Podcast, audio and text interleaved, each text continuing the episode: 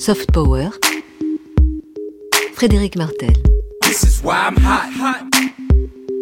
This is why, this is why, this is why I'm hot. France Culture, nous sommes le dimanche 3 mars. Bienvenue dans Soft Power, le magazine de géopolitique culturelle, numérique, média, ainsi que de politique culturelle. 18e saison pour Soft Power, tous les dimanches soirs de 18h10 à 20h. Et nous sommes en direct, en direct du studio 341 de la Maison de la Radio. Nous avons reçu dans cette émission plusieurs ministres appartenant aux équipes d'Emmanuel Macron. Nous avons invité récemment la responsable culturelle d'Anne Hidalgo à la mairie de Paris. Ce soir, toujours dans un esprit pluraliste, je reçois Valérie Pécresse, présidente de la région Île-de-France. Bonsoir madame. Bonsoir. Alors nous allons parler de tout ce soir, sauf de politique, du moins en tout cas de, politique politicienne. Vos relations avec Éric Ciotti ou Laurent Vauquier ne seront pas parmi nos sujets, pas plus que la dégringolade sondagière de François-Xavier Bellamy à 8,5% d'intention de vote. On va se concentrer en revanche sur votre politique culturelle à la région, l'influence des entreprises et des start-up d'Île-de-France et l'attractivité. On parlera de médias, de sport et donc très largement de Jeux olympiques. Ça vous, ça vous va? Tout me va. Première question, alors, vous pensez quoi de Rachida Dati au gouvernement? Non. plus sérieusement, on vous a reçu une première fois dans cette émission, euh, c'était au cours de votre premier mandat. On vous reçoit à nouveau pour le second. Ce sont euh, ce qu'on appelle des sixténats, hein, donc euh, des mandats de six ans. Est-ce que vous avez changé depuis votre première élection il y a huit ans, c'était en 2015. Comment vous voyez la, la politique et notamment l'île de France depuis? Ce qui est certain, c'est que euh, j'ai parcouru ma région encore plus euh, de fond en comble. Donc c'est vrai que plus euh, je manque dans le, dans le paysage francilien, mieux je connais les franciliens, leurs problèmes, leur vie, leurs questionnements. Et plus j'ai aussi des outils, je pense, pour, pour assurer la cohésion d'une région parce que le principal défi de l'Île-de-France, c'est la cohésion. Parce qu'on est une région extrêmement puissante, extrêmement riche, euh, une région d'opportunités 12 millions d'habitants, c'est ça en gros? Oui, puis 30% euh, de la richesse de la France. Un tiers, donc un tiers de 40% de la recherche, 50% de la culture, 80% de la finance. Enfin, je veux dire, on est une région très puissante et en même temps, on est la région de tous les contrastes. On a le deuxième plus fort taux de pauvreté après les Hauts-de-France France métropolitaine. On a la deuxième dynamique démographique après les Hauts-de-France toujours. On accueille 50% euh, des étrangers qui arrivent en France chaque année. Donc on est une région monde on est une région qui est confrontée à d'énormes défis d'intégration et de cohésion. Et ces défis, évidemment, ça passe par la culture, ça passe par l'éducation, ça passe par euh, les valeurs républicaines. Donc c'est des sujets, et l'économie, évidemment. Donc c'est des sujets qui, euh, qui me passionnent toujours autant. Et si on se met dans la tête de Valérie Pécresse, c'est quoi? C'est un jeu d'échecs, je dirais, multidimensionnel avec 250 projets par an en moyenne et, vous tournez de tous côtés pour... Euh, comment, comment ça fonctionne? Non, je crois qu'il faut qu'on ait des stratégies. Il faut qu'on ait une vision et des stratégies. La vision, pour moi, euh, elle est guidée d'abord par l'aménagement de l'espace. Parce qu'une région, ça aménage l'espace. C'est ça le rôle d'une région. C'est un réducteur d'inégalités.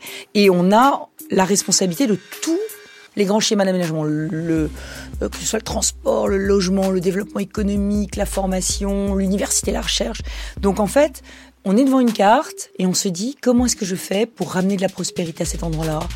Comment je fais pour relever le défi de la transition écologique dans nos villes qui ont été En même temps, c'est du polycentrisme. Il y a beaucoup de centres, avec un centre très dominant, évidemment, qui est Paris. Absolument. Vous disiez, euh, vous disiez comment est-ce que je regarde l'Île-de-France avec une vision? Et cette vision, c'est celle effectivement d'une région polycentrique. C'est la vision qu'avait Delouvrier dans les années 70, mais qu'il n'a pas réalisée. Parce que quand j'ai été élu, il y avait un déséquilibre absolument flagrant entre l'Est et l'Ouest, hein, les emplois à l'Ouest, les travailleurs à l'Est, et puis il y avait aussi ce, ce déséquilibre flagrant de cette ancienne banlieue rouge, qui était la banlieue industrielle, de cette banlieue rurale, avec les campagnes, qui étaient la Grande Couronne. Et aujourd'hui, toutes ces frontières-là sont en train de se dissoudre. On dit qu'il y a 27 pôles urbains et vous dites, c'est du langage un peu région, 113 centralités secondaires pour parler. Oui, l'idée, c'est de faire ce que les urbanismes appellent la région des 20 minutes. La région des 20 minutes, c'est recréer euh, une multiplicité d'usages dans chaque territoire. Alors ça veut dire quoi? Ça veut dire c'est la fin du métro boulot dodo, c'est la fin du pendulaire, c'est travailler près de chez toi, chez soi, c'est utiliser le télétravail, c'est mettre des services publics absolument partout. Alors ça a un coût, euh, ça nécessite d'être extrêmement euh, euh, méticuleux. Alors, je suis un peu aidée par la mairie de Paris, on va dire, puisque une bonne partie des classes moyennes quittent Paris intramuros pour des tas de raisons, parce que c'est trop cher, parce que c'est une ville qui est pas très hospitalière pour les familles aujourd'hui. Et donc, on voit arriver des familles en petite et en grande couronne. Et donc, ça permet de changer les visages des villes. Et puis, je dois confesser que j'ai aidé un certain nombre de maires à gagner des villes. Et mon objectif, c'est que la façon dont ils font ville soit une façon qui rétablisse des équilibres sociaux dans la ville. Euh, j'ai été beaucoup critiqué pour ma norme anti-ghetto. Ma norme anti-ghetto, c'est de dire on arrête de concentrer le logement très social dans certains territoires au détriment des autres et on essaye de faire une ville où il y a 30% de logements sociaux partout. De tout cela, nous reparlons euh, longuement. Nous reparlerons longuement ce soir jusqu'à 20h en direct. Valérie Pécresse, présidente de la région Île-de-France, est mon invitée ce soir. Au sommaire encore de cette émission dans un instant pour commencer l'actualité de la semaine et de la semaine à venir avec vous, donc Valérie Pécresse, ainsi que nos chroniqueurs Claire Baumelard euh, du Figaro. Bonsoir Claire. Bonsoir. Et Emmanuel Paquette. Bonsoir Emmanuel. Bonsoir Frédéric. Vous vous intéressez ce soir, Claire, à un panier de fraises panier de fraises des bois, pour être très précis, qui est un tableau de Chardin que le Louvre vient d'acquérir à l'aide du mécénat. Emmanuel, vous reviendrez euh, sur les 15 chaînes de la TNT qui, dont, dont les fréquences sont remises en jeu.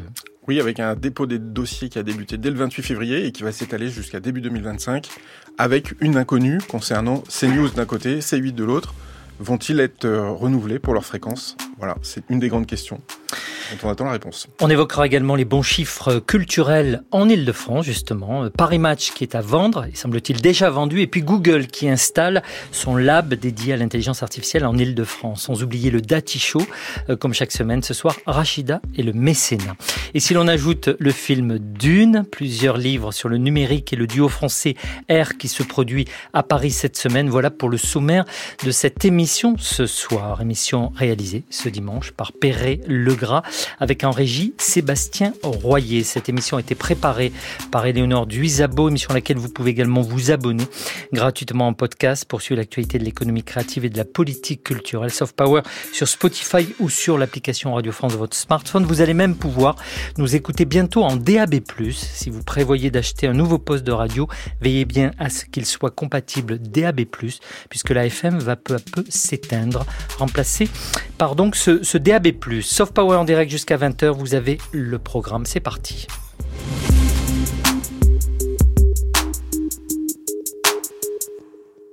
J'aimerais commencer cette émission euh, par euh, un extrait célèbre de la chanson Baraillé de l'artiste iranien Shervin Ajipour. On se souvient que ce morceau est devenu l'hymne de la révolte de la jeunesse et des femmes pour la démocratie en Iran, Femmes, Vie, Liberté en 2022 après les manifestations ayant suivi la mort en détention de Masha Amini.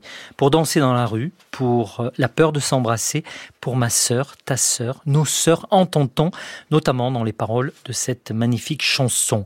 L'artiste de 26 ans était condamné à trois ans de prison ferme ce vendredi 1er mars pour incitation et provocation à des émeutes visant à perturber la sécurité nationale et pour propagande contre le pouvoir. برای توی کوچه رخصیدن برای ترسیدن به وقت بوسیدن برای خواهرم خواهرت خواهرامون برای تغییر مغزها که پوسیدن برای شرمندگی برای بیپولی برای حسرت یک زندگی معمولی برای کودک زبال گرد و آرزوهاش برای این اقتصاد دستوری برای این هوای آلوده برای ولی و درختای فرسوده برای پیروز و احتمال انقرازش برای سگهای بیگناه ممنوعه برای گریه های بیوقفه برای تصویر تکرار این لحظه برای چهره ای که میخنده برای دانش آموزا برای آینده برای بهشت اجباری برای نخبه های زندانی برای کودکان افغانی برای این همه برای غیر تکراری برای این همه شعارهای تو خالی برای آوار خونه های پوشالی برای احساس آرامش برای خورشید پس از شبای طولانی. برای غرصای حساب و بیخوابی برای مرد میهن آبادی برای دختری که آرزو داشت پسر بود برای زن زندگی آزادی.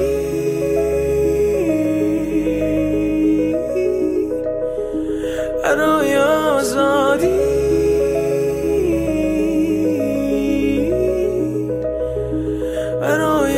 Une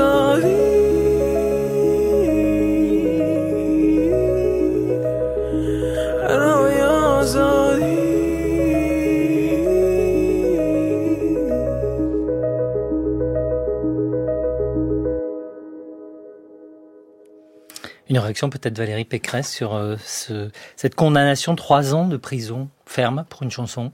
Elle est terrible. Et le pire, c'est que je crois que Shervin Adjipour a été condamné aussi à, à écrire une chanson pour dénoncer les États-Unis et pour dire à quel point le régime euh, iranien était fantastique en matière de droits des femmes.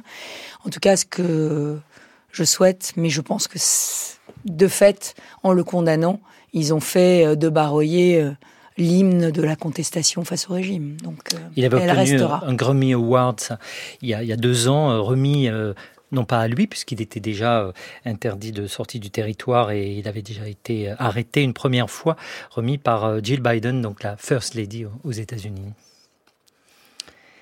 Femme, vie, liberté, c'est le titre en fait dans sa version française. Une réaction peut-être Claire Baumelin Oui, son arrestation montre bien qu'il ne faut pas faire de ce mouvement un mouvement de femmes contre le pouvoir, ce qui a été souvent dit en France. En fait, c'est la jeunesse et plus largement une partie des Iraniens. On voit bien que ceux qui sont assassinés et que le régime assassine, c'est aussi bien des hommes que des femmes. Ce n'est pas un mouvement féministe. Vous voyez ce que je veux dire? Qu'est-ce qu'on a tendance à trop le percevoir comme ça en Occident Même si le, le point de départ a été le fait qu'elle ne portait pas correctement son voile. Évidemment. Euh, euh, et c'est c'est Ma- Macham Amini, et c'est ce qui, qui non seulement l'a fait arrêter, la- la- elle est morte euh, après son arrestation dans des conditions qui restent pas, pas claires du tout, bien sûr, dans le commissariat de police. Et c'est de là qu'est parti ce, ce grand mouvement d'une société, d'ailleurs, l'Iran, quand on les uns les autres, vous y êtes peut-être allés comme moi. C'est une société très, euh, en fait, euh, très laïque, en tout cas euh, profondément laïque, et les gens continuent à vivre de manière très séculaire, pour prendre un mot entre guillemets, alors sous terre, dans, des dans des caves, etc., pour écouter de la musique, etc., puisque c'est interdit. La musique est la plupart du temps interdite en Iran, mais c'est un régime politique dictatorial qui est installé sur une société qui est assez ouverte en réalité. C'est ça, c'est-à-dire que le régime est sur la, la surface des choses et en profondeur, l'Iran reste ce- cet immense pays de culture et de liberté. France Culture, Soft Power. Frédéric Martel. On commence cette émission comme chaque dimanche par l'actualité euh, de la semaine qui arrive, la semaine à venir, le dimanche et après, comme on dit, et toujours sur nos sujets de prédilection dans Soft Power, la politique culturelle et numérique, les industries créatives ainsi que les médias et l'influence internationale, suivi par le box-office livre, cinéma et musique. Avec vous, Claire Baumelard, Emmanuel Paquette, ainsi que notre invité ce soir, Valérie Pécresse. On commence donc par euh, les bons chiffres sur la culture en Île-de-France. Euh, ça, c'est pour vous, Valérie Pécresse. Ce sont les chiffres 2023 qui ont été rendus publics cette semaine. Tournage de films, attractivité, tourisme. L'Île-de-France retrouve des couleurs. Il y a eu 11 000 jours de tournage en Île-de-France l'an dernier, ce qui représente deux tiers de l'activité euh, nationale, dont plus d'un tiers pour des films ou des séries étrangers. Alors même que par ailleurs, la fréquentation française pour les films français est en baisse constante, autour de 35% 50% à peu près contre 46% pour les films américains selon les chiffres du CNC. Côté tourisme, l'île de France retrouve une fréquentation similaire à la période d'avant Covid avec environ 48 millions de touristes en 2023 dont à peu près la moitié euh, d'internationaux, ce qui représenterait 21 milliards de recettes directes pour les acteurs économiques franciliens, notamment les hôtels, les restaurants, les commerces et la culture selon vos, vos études. Les Jeux olympiques devraient confirmer cette tendance pour 2024. Enfin, euh, côté attractivité des investissements internationaux, l'île de France a accueilli 410 projets en 2023 et 11 200 emplois directs auraient été créés sur le territoire francilien. Alors sur ces trois indicateurs, Valérie Pécresse, quels sont euh, selon vous d'abord peut-être les, les ressorts principaux de cette attractivité retrouvée en 2023 dans les trois secteurs? Et puis on les reprendra un peu en détail. Alors, ce qui est vrai, c'est que la région a pour rôle d'être un peu l'ambassadeur, la promotrice de, euh, de l'attractivité partout dans le monde. Donc on emmène nos entreprises, on va chercher les investissements, on essaie de faire atterrir des grands projets d'implantation d'entreprises. Vous voulez dire que ça, c'est des compétences des régions en général Absolument. et donc en particulier de la région Absolument. Île-de-France. Et ce qui est vrai, c'est que on s'appuie énormément. C'est pas dans l'émission Soft Power que je vais le dire. On s'appuie énormément sur notre rayonnement culturel pour faire ça. Parce que l'attractivité de Paris par rapport à, j'allais dire, l'ensemble des métropoles du monde vient notamment de notre attractivité culturelle. Quand on a dû se battre pour faire euh, revenir toute la finance de Londres dans l'Union européenne, on était en, en rivalité avec Francfort, on était en rivalité avec euh, voulez dire après le Brexit après le Brexit, on était en rivalité avec l'Irlande, avec le Luxembourg, avec Amsterdam. On a joué à fond la carte de la qualité de la vie et la carte Et culturelle. sur ce registre, ça a marché. On avait même fait une campagne un petit peu déloyale sur LinkedIn. Où on avait dit, en bon français dans le texte, euh, euh, When did you last take your partner to a romantic weekend in Frankfurt Donc c'est tourisme, mais aussi un peu d'amour et d'attractivité. Oui, mais Amoureuse. parce que voilà. Donc la culture amène évidemment beaucoup d'attractivité et donc c'est pour ça que nous aidons énormément les tournages de films. Euh, les industries créatives en Ile-de-France, c'est 450 000 emplois au total. Donc c'est vraiment, euh, c'est vraiment, ça fait, c'est une des branches de l'activité la plus forte de toute la région. Donc on finance énormément de films français. On a décidé de financer aussi des coproductions étrangères. Là, je, reviens d'Inde. L'Inde est un pays qui est complètement, euh, j'allais dire, accultivé. On a très très peu de touristes indiens. On a 150 000 touristes indiens par an. On a 500 000 Australiens et un million de Chinois. Donc l'Inde, il faut commencer. Ils ne nous connaissent pas. Et je parle même pas euh, des investissements étrangers indiens, des étudiants indiens très peu nombreux, alors même qu'on en a quelques-uns. Alors ils ont trusté euh, HEC, l'ESSEC et l'INSEAD. Mais on a besoin d'eux partout.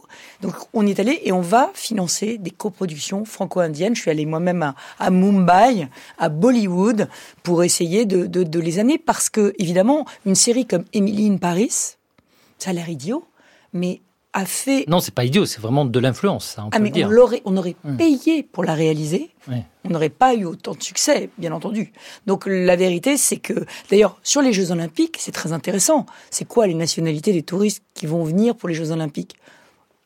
Essentiellement des Européens et ensuite des Américains. Vous évoquiez euh, la question du Brexit, ça a marché ou, ou- ou c'est difficile euh, Ah, on a été les grands gagnants. On a Au formidablement niveau des bien travaillé. banques, au niveau des... Alors- c'est chiffré, c'est Ah oui, c'est des chiffré. assurances C'est documenté, comme on dit euh, dans le jargon technocratique. Monitoré, pour prendre un mot bien français ça. encore. En fait, avec Christian Noyer et euh, la, la région et l'État, euh, on travaille la main dans la main. J'ai une agence d'attractivité euh, qui s'appelle en bon français dans le texte, là encore, Choose Paris Region, mais on parle à des anglophones. Bien sûr. Euh, choisissez Paris, choisissez la région de Paris, et on a euh, récupéré 4000 emplois directs, et l'essentiel des emplois qui ont été relocalisés dans l'Union européenne se sont relocalisés à Paris. Emmanuel Paquette. Une petite question sur les tournages, justement, puisque c'est en train de se percuter avec les Jeux Olympiques. Il y avait beaucoup de craintes de ne pas pouvoir tourner au deuxième semestre euh, 2024, euh, de tournage de séries et de films dans Paris et la région. Est-ce que vous avez réussi à, ré- à- à assurer euh, de tournage les grandes sociétés de production, ou en tout cas permettre des décalages peut-être euh, écoutez, euh, là, là, moi, je- je- j'ai visité toute une série de tournages récents, euh, dont le futur De Gaulle euh, d'Antonin Baudry, qui va être euh, une super production incroyable sur euh, De Gaulle pendant la guerre. Euh, mais j'ai vu aussi, je vois se tourner en, toute une série aussi de films qui vont être qui vont être magnifiques. Le futur film de Marjane Satrapi, puisqu'on parlait on parlait de, De l'Iran, ouais. de culture iranienne euh, sur sur Paris. Donc non, les films se tournent. Le seul problème, c'est qu'effectivement, euh, pendant l'été, euh, on aura des restrictions de tournage. Mais vous voyez, il y avait beaucoup d'inquiétudes qui se faisaient jour avec les jeux. Il y avait la question des tournages. Il y avait aussi euh, la question euh, de, des festivals. Est-ce que les festivals allaient pouvoir avoir lieu? À ma connaissance, On a trouvé des solutions, ouais. tous les festivals vont avoir lieu. avec Donc, des petites euh, décalages Avec de parfois date. des petits décalages de date, mais on, on, on a réussi à à peu près tout tenir en temps et heure.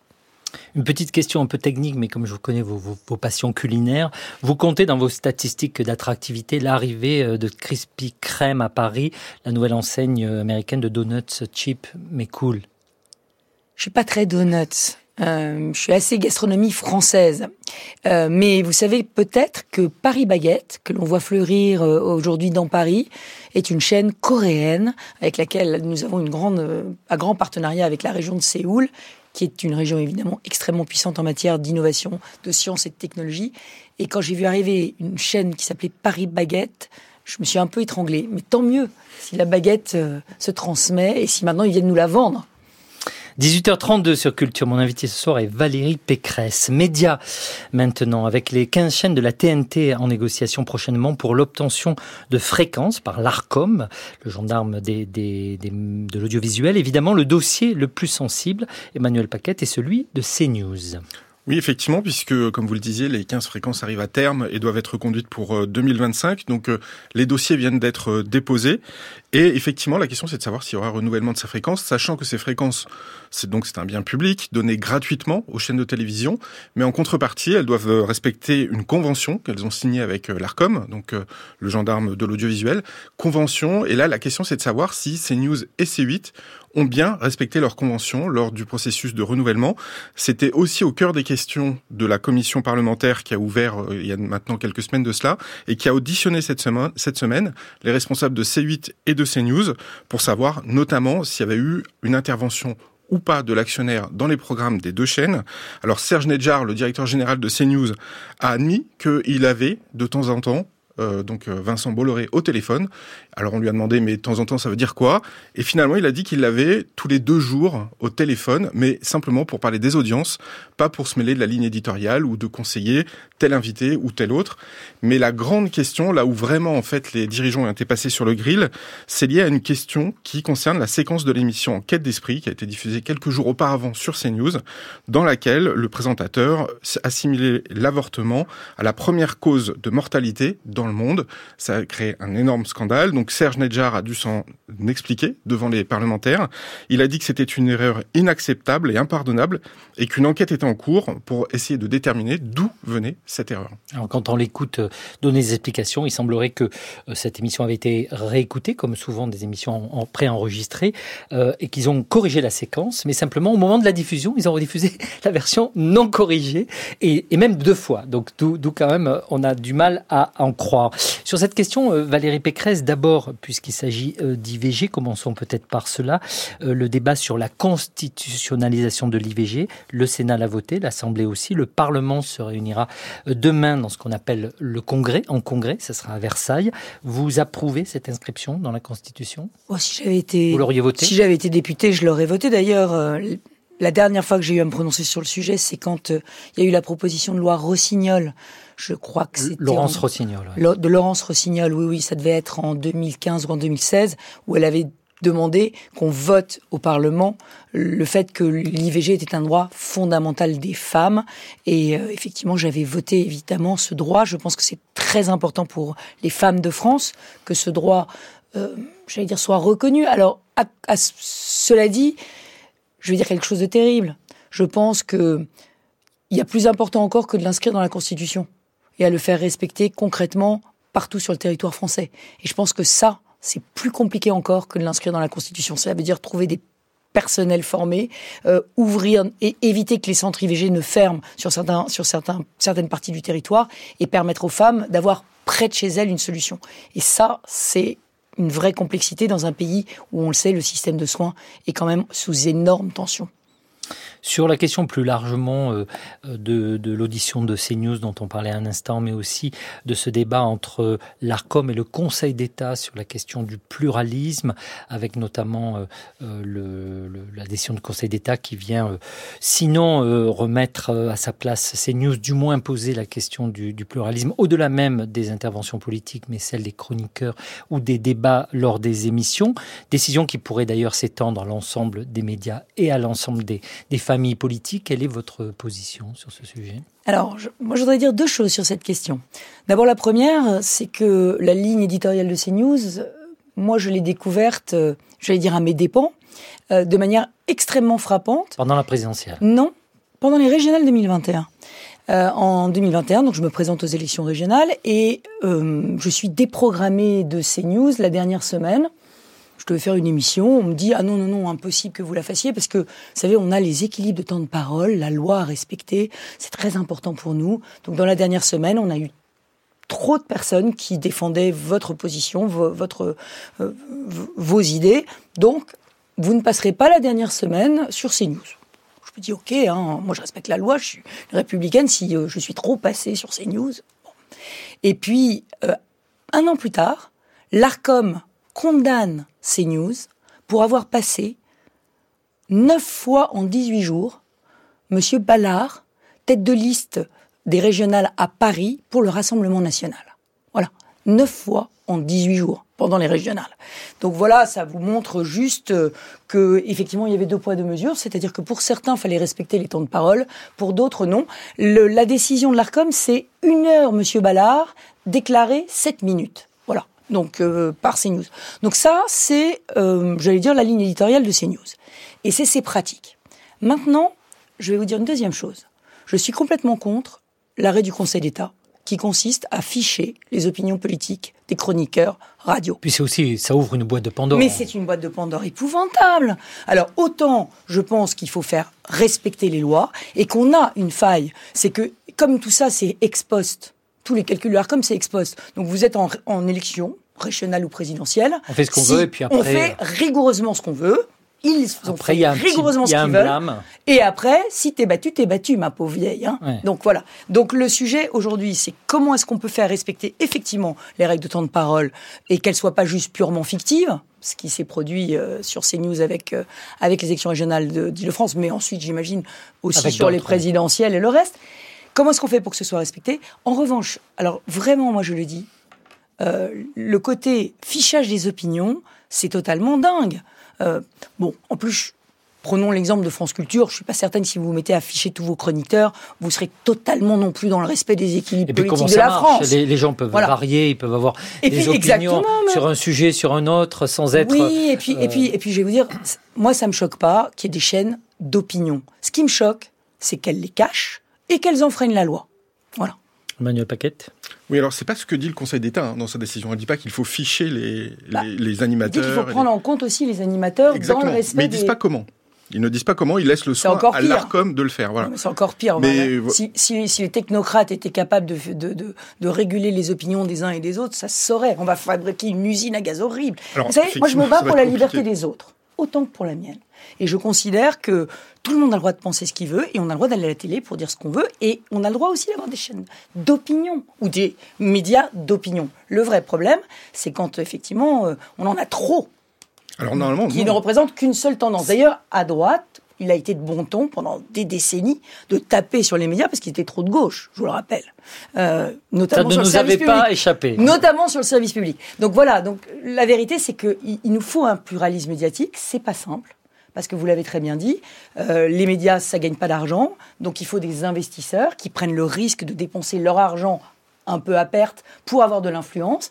Et ça pose le problème de ces grands patrons de presse euh, qui sont souvent liés avec le pouvoir politique ou avec des euh, ou, qui, font, euh, j'allais dire, une propagande politique. Oui, mais justement, quand une fréquence est donnée, puisque c'est un bien public, on n'a pas le droit de faire une chaîne d'opinion, une radio d'opinion d'ailleurs. À la différence d'un respecter- média papier, par exemple. Exactement. Les médias papier font ce qu'ils veulent puisqu'ils sont pas euh, régulés par, euh, par l'ARCOM. Donc normalement, une chaîne d'opinion n'a pas le droit d'exister en tant que telle. Elle doit suivre sa convention. Donc ma question c'est, est-ce que vous pensez que C8 ou CNews n'ont pas respecté leurs conventions et qui ne doivent pas être renouvelées pour la Là, prochaine là aussi, là aussi, c'est quelque chose qui me, qui me, qui m'a toujours surprise. Avant de faire de la politique, j'étais, j'étais juge. Vous le savez peut-être. Et, euh, et je jugeais justement la question de l'audiovisuel. J'étais même une spécialiste de l'internet. Et ce qui m'a toujours sidéré, c'est qu'en fait, finalement, euh, toutes les chaînes de télévision et les grandes chaînes de radio sont finalement trop grandes pour tomber, comme on dit en anglais. Trop grosse, too big to fail. Trop grosse pour tomber. C'est-à-dire qu'en fait, TF1, moi je me souviens qu'à l'époque, j'avais jugé TF1 avait enfreint sa convention. Euh, le service public enfreignait parfois sa convention. Et en fait, ça n'a- n'aboutissait à aucune remise en cause des fréquences. Parce que la vérité, c'est que quand vous avez une chaîne euh, qui, euh, qui a une énorme audience, très compliquée pour une autorité administrative, Indépendante. fut-elle indépendante, c'est quand même très difficile pour d'aller contre l'audimat. Voilà. Donc en fait, on a fait des lois qui sont subtiles. On a fait des lois qui sont là pour, effectivement, vous l'avez raison, réguler le pluralisme et, et assurer un plus grand pluralisme. Et en fait, l'application de ces lois est extrêmement sensible politiquement, on le voit. Donc moi, ce que je pense, c'est que il faut réussir à faire appliquer, notamment en période de campagne électorale, le respect du pluralisme, parce que ça, c'est important, c'est crucial, c'est la clé de la démocratie. Euh, J'ai entendu Monsieur Zemmour aujourd'hui dire un truc absolument dingue. Il a dit euh, à Poutine, euh, c'est certes une démocratie dictatoriale, je sais pas comment il l'a mis, mais il a le soutien du peuple. Ah bah, c'est beaucoup plus facile d'avoir le soutien du peuple quand vous menacez tous les opposants, quand vous dites euh, Vous si vous allez, ne vous vous inquiétez pas, on va vous filmer, on va vous mettre en prison, euh, voilà. Bah, c'est sûr que dans ces cas-là, euh, bon. Et puis c'est beaucoup plus facile d'avoir le soutien du peuple quand on ne laisse aucune voix dissidente s'exprimer sur les ondes. Donc oui, il faut garantir le pluralisme. Est-ce que euh, on- les, les manquements de ces news, dont je vous ai dit que j'avais été moi-même la victime, suffisent à leur faire retirer leur euh, leur euh, leur fréquence? Je n'en suis pas certaine. À signaler En revanche, euh, des belles amendes, oui, et fortes et puissantes et, et voilà, et et costaudes. répété. et répétées. À signaler aussi sur CNews euh, l'arrivée du philosophe euh, populiste et en pleine dérive Michel Onfray. Ça va rééquilibrer euh, le, le débat. Dans Face à Michel Onfray, ce sera tous les samedis à 13h et rediffusé d'ailleurs le dimanche à 22h avec Laurence Ferrari. Ça a commencé hier. Et puis pour clore sur ce sujet, euh, je signale l'enquête assez euh, approfondie, intéressante de Véronique Groussard dans l'Obs ce week-end. Euh, dossier complet sur CNews, Réac Info. Pourquoi les médias Bolloré inquiètent, euh, c'est-à-dire dans l'Obs. Médias encore, et on reste indirectement avec le groupe Bolloré, avec Paris Match, qui est à vendre par le groupe Bolloré, et même, euh, on peut dire, déjà vendu, à LVMH, le groupe de luxe de Bernard Arnault. Selon le point ce week-end, la transaction approcherait les 100 millions d'euros, chiffre qui n'a pas été confirmé. Un rachat inattendu et surtout assez illisible du point de vue stratégique euh, pour Bolloré, stratégie que vous allez essayer de nous expliquer, Emmanuel Paquette. Comment dire, de nous donner les sous-titres, même si comme moi, vous n'avez pas tout compris. Oui, parce que franchement, c'est à n'y plus rien comprendre de la stratégie de, Vivendi. Je vous refais un petit peu le film à l'envers. Lorsque Vivendi a décidé de mettre la main sur le groupe Lagardère, il devait avoir l'aval de la Commission européenne concernant tout ce qui touchait à des questions de dites de concurrence. La Commission euh, donc européenne a dit si vous voulez mettre la main sur le journal du dimanche et sur Paris Match qui appartiennent à Lagardère, il faut céder un titre People de, du groupe Prisma qui lui-même appartient à Vivendi. Et donc ils ont décidé de céder Gala pour conserver Paris Match. Donc euh, jusqu'ici, vous me suivez, Frédéric Martel, Tout va est- bien. tout va bien. Deuxième étape, effectivement, on apprend cette semaine que Paris Match finalement est cédé, cédé au groupe LVMH, comme vous le disiez, hein, qui est déjà propriétaire des Échos et du groupe euh, Le Parisien. Et donc cette cession fait qu'aujourd'hui, bah, le groupe euh, Vivendi n'a plus de news magazine. Et on apprend dans le Figaro cette semaine que, Viv- que Vivendi travaille sur la création d'un news magazine, alors qu'ils viennent de céder Paris Match, ou qui sont en train de céder Paris Match, donc qui serait adossé directement au JDD. Et le projet est placé aujourd'hui sous la direction de Monsieur Le Foll, donc un ancien du Point, qui est en train de travailler Séba- sur ce Le projet. Ouais. Voilà. Et pour complexifier un peu le tout, Capital, qui est un mensuel qui appartient aujourd'hui au groupe Prisma, devait passer en hebdomadaire pour devenir un news magazine au sein de Vivendi. Et finalement, Vivendi a dit que ce serait pas le cas. Donc Capital reste un mensuel. Donc alors, avec tout ça, si vous avez arrivé à comprendre la stratégie du groupe Vivendi dans les news magazines, eh ben, je suis prêt à vous écouter parce que moi, je n'ai absolument Bon, on va écouter compris. Valérie Pécresse. Vous comprenez euh, la stratégie de Vincent Bolloré dans ce genre de cas? Écoutez, c'est pas à moi d'expliquer sa stratégie. La seule chose que je sais, c'est que peut-être que grâce à ce rachat, je vais enfin pouvoir avoir mon portrait paru dans match. Paris que- Match. Non, non, mais parce Vous que êtes boycotté. Non, non, mais oui, Ah, mais, mais, mais attendez, vous ne riez pas. Après, après ma défaite euh, cuisante à la présidentielle, j'ai été contactée par la rédaction de Paris Match qui Ne souhaitait, remuez pas le couteau dans la plaie. qui souhaitait, non, mais qui souhaitait, euh, qui souhaitait avoir un peu mon retour d'expérience sur une présidentielle, euh, voilà, en sachant, savoir un peu où, j'en étais, ce que je voulais faire. Et donc, ils sont même venus chez moi en Corrèze, en vacances, pour me voir en plein mois d'août, pour me, pour me faire une interview. C'est toujours pas une paru. interview de huit pages qui n'est jamais parue. Euh, elle était maquettée, elle était prête à paraître et finalement, bizarrement, le 15 août, bah, il y avait beaucoup plus d'actualité. Je crois que la une, c'était sur euh, Stéphane Bern et son nouveau chien. Mhm. Donc il y avait vraiment beaucoup d'actualités qui En tout cas, le, le, qu'on ne me passe pas mon le titre est en difficulté, peut-être à cause de ça. Qu- 450 000 Mm. exemplaires par semaine, moins 6% de diffusion payée pour Paris Oh, Match. ça m'étonne pas. Sur le magazine confié, euh, le projet de Claire magazine euh, confié à Sébastien Le Foll, ce sont des magazines de week-end. Et C'est aussi euh, des marchés publicitaires qui sont qui sont Oui, comme pour par ces le, produits. le Monde Donc, Magazine. Ça fausse, euh, ça fausse un peu l'information parce qu'on se dit pourquoi lancer un nouveau titre, etc. Peut- je ne sais pas ce qui va arriver et ce qui va aboutir, mais parfois le week-end, ce qu'on vise, c'est de la publicité en fait, plus que. Mais. Paris Match, c'est un titre très, euh, enfin, qui a été par le passé quelque chose d'assez exceptionnel parce qu'ils ont réussi à mélanger à la fois le glamour, qui fait un petit peu leur identité, mais aussi des reportages d'une qualité exceptionnelle, et notamment en politique internationale. Donc c'est vrai qu'on a le sentiment que ça enfin, ce degré d'exigence journalistique s'était un peu perdu, si je peux le dire pudiquement. Sur ces questions, plus largement, euh, vous êtes monté au créneau euh, avec euh, des, propositions contre les fake news et en faveur de la vérité scientifique. Vous avez même signé une tribune à ce sujet, je crois d'ailleurs dans Le Point tout récemment. Quel est votre, qu'est-ce que vous recommanderiez, notamment hein, s'agissant des réseaux sociaux euh, Faut-il, je ne sais pas, lever euh, l'anonymat euh, sur les réseaux sociaux, mieux responsabiliser les plateformes? Ah oui, moi je suis, je suis pour une responsabilité éditoriale des plateformes qui serait exactement similaire à celle de D'un titre, d'une publication. de la presse ou de la radio. je crois que D'ailleurs, c'est un peu quand même l'idée du nouvel euh, acte sur, euh, sur, euh, sur le digital européen. C'est de dire ce qui est interdit, j'allais dire, dans la vraie vie, doit être aussi interdit sur Internet. Donc moi, je pense que l'anonymat est totalement délétère. Et d'ailleurs, ça autorise des choses qu'on ne s'autoriserait pas s'il n'y avait pas S'il y avait votre vrai nom. Mais je donne là aussi un autre exemple personnel. J'ai été menacée de mort sur Internet Très souvent, sans doute. assez souvent. Et un jour, on a chopé un des, un des types, euh, le- la, la police a bien fait son travail, ils ont chopé un des types qui m'avait menacé de mort, mais assez très très violemment. Et le type tombait les nus. C'était une plaisanterie. On était sur Internet. Et il faisait ça parce que euh, euh, le métro était tombé en panne ou, ou parce que je sais pas. Enfin, il, il- voilà, il avait sûrement une très bonne raison, mais enfin quand même, il m'avait expliqué qu'il allait me décapiter. Je ne sais pas s'il y avait une très bonne raison à vouloir vous décapiter, mais non, bon. mais si vous voulez, ça veut dire quoi? Ça veut dire que l'anonymat, en fait, entraîne des comportements qu'on n'aurait pas si on devait être responsable. D'ailleurs, on voit bien que sur. LinkedIn, c'est beaucoup moins le cas. Oui. Parce que les, gens sont liés à leur profession. Vous mettez un post, bien vous avez très très peu d'insultes. Vous le Oui. faites sur Twitter. Vous Mais- avez 300 comptes qui ont 12 euh, followers chacun et qui vous insultent Oui, constamment. et je vous assure que moi, je le vis très bien, qu'on me menace. Bon, ça, je, Ça fait je suis protégée, de- je suis par- protégée, et ça fait partie du boulot. Mais en revanche, je pense à tous ces jeunes victimes de harcèlement, Au lycée, au toutes- collège. à toutes ces personnes vulnérables qui, parce qu'ils sont différents, se font harceler. Et donc, je, je- je- je le dis vraiment, lever de l'anonymat et responsabilité éditoriale des plateformes. Elle n'existe pas vraiment l'anonymat sur Internet, puisqu'on arrive à retrouver les gens Mais via leur toujours. adresse Internet. Mais leur Oui, mais adresse- après, en cas de plainte, Ah, c'est en, ça c'est en postérieur. Mais oui, toujours postérieur. Et, et je vous assure, ça enlèverait un, un- un niveau de violence. Je- J'en suis intimement persuadée. Et euh, franchement, le niveau de violence qu'on a, les tombereaux d'insultes que, que génère, notamment les fake news, vous parliez des fake news.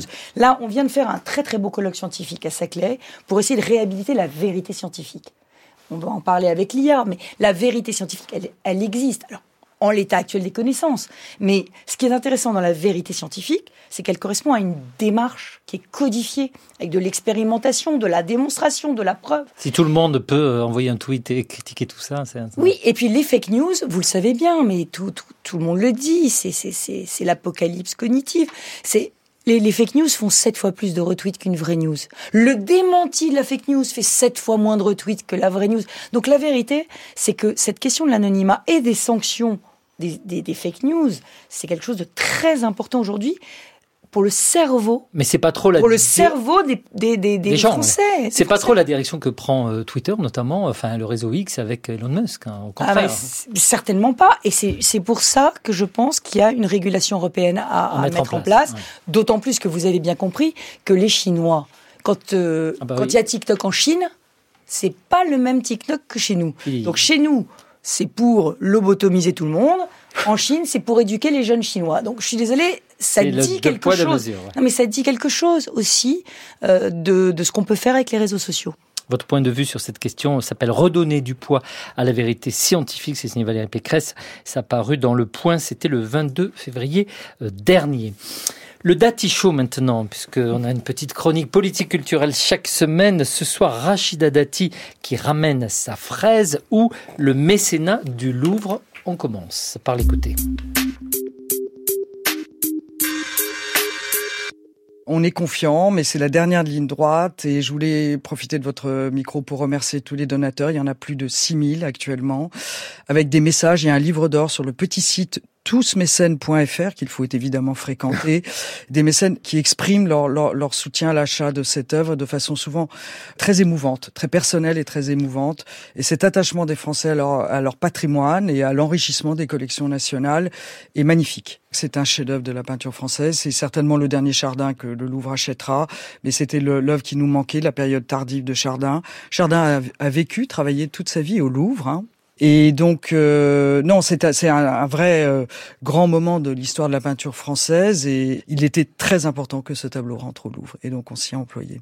Voilà, on commence donc par écouter euh, Laurence Descartes, la présidente euh, directrice générale du musée du Louvre, qui était l'invitée de cette émission Soft Power le 21 janvier dernier. Elle est revenue donc sur la campagne d'appel aux dons lancée par le Louvre afin d'acquérir le tableau Le panier de fraises, fraises de bois de Chardin, qui a, sans jeu de mots, porté ses fruits, hein, puisque le Louvre a recueilli plus d'1,1 million d'euros. Claire Baumelard. Il a recueilli beaucoup plus que ça. Enfin, le tableau, il était entre des mains privées. Donc, il a été euh, euh, mis en vente euh, par Arcurial en mars 22. Il y a un Américain qui l'a acquis pour le compte du Metropolitan de New York ou du Getty de Los Angeles. On ne savait pas très bien.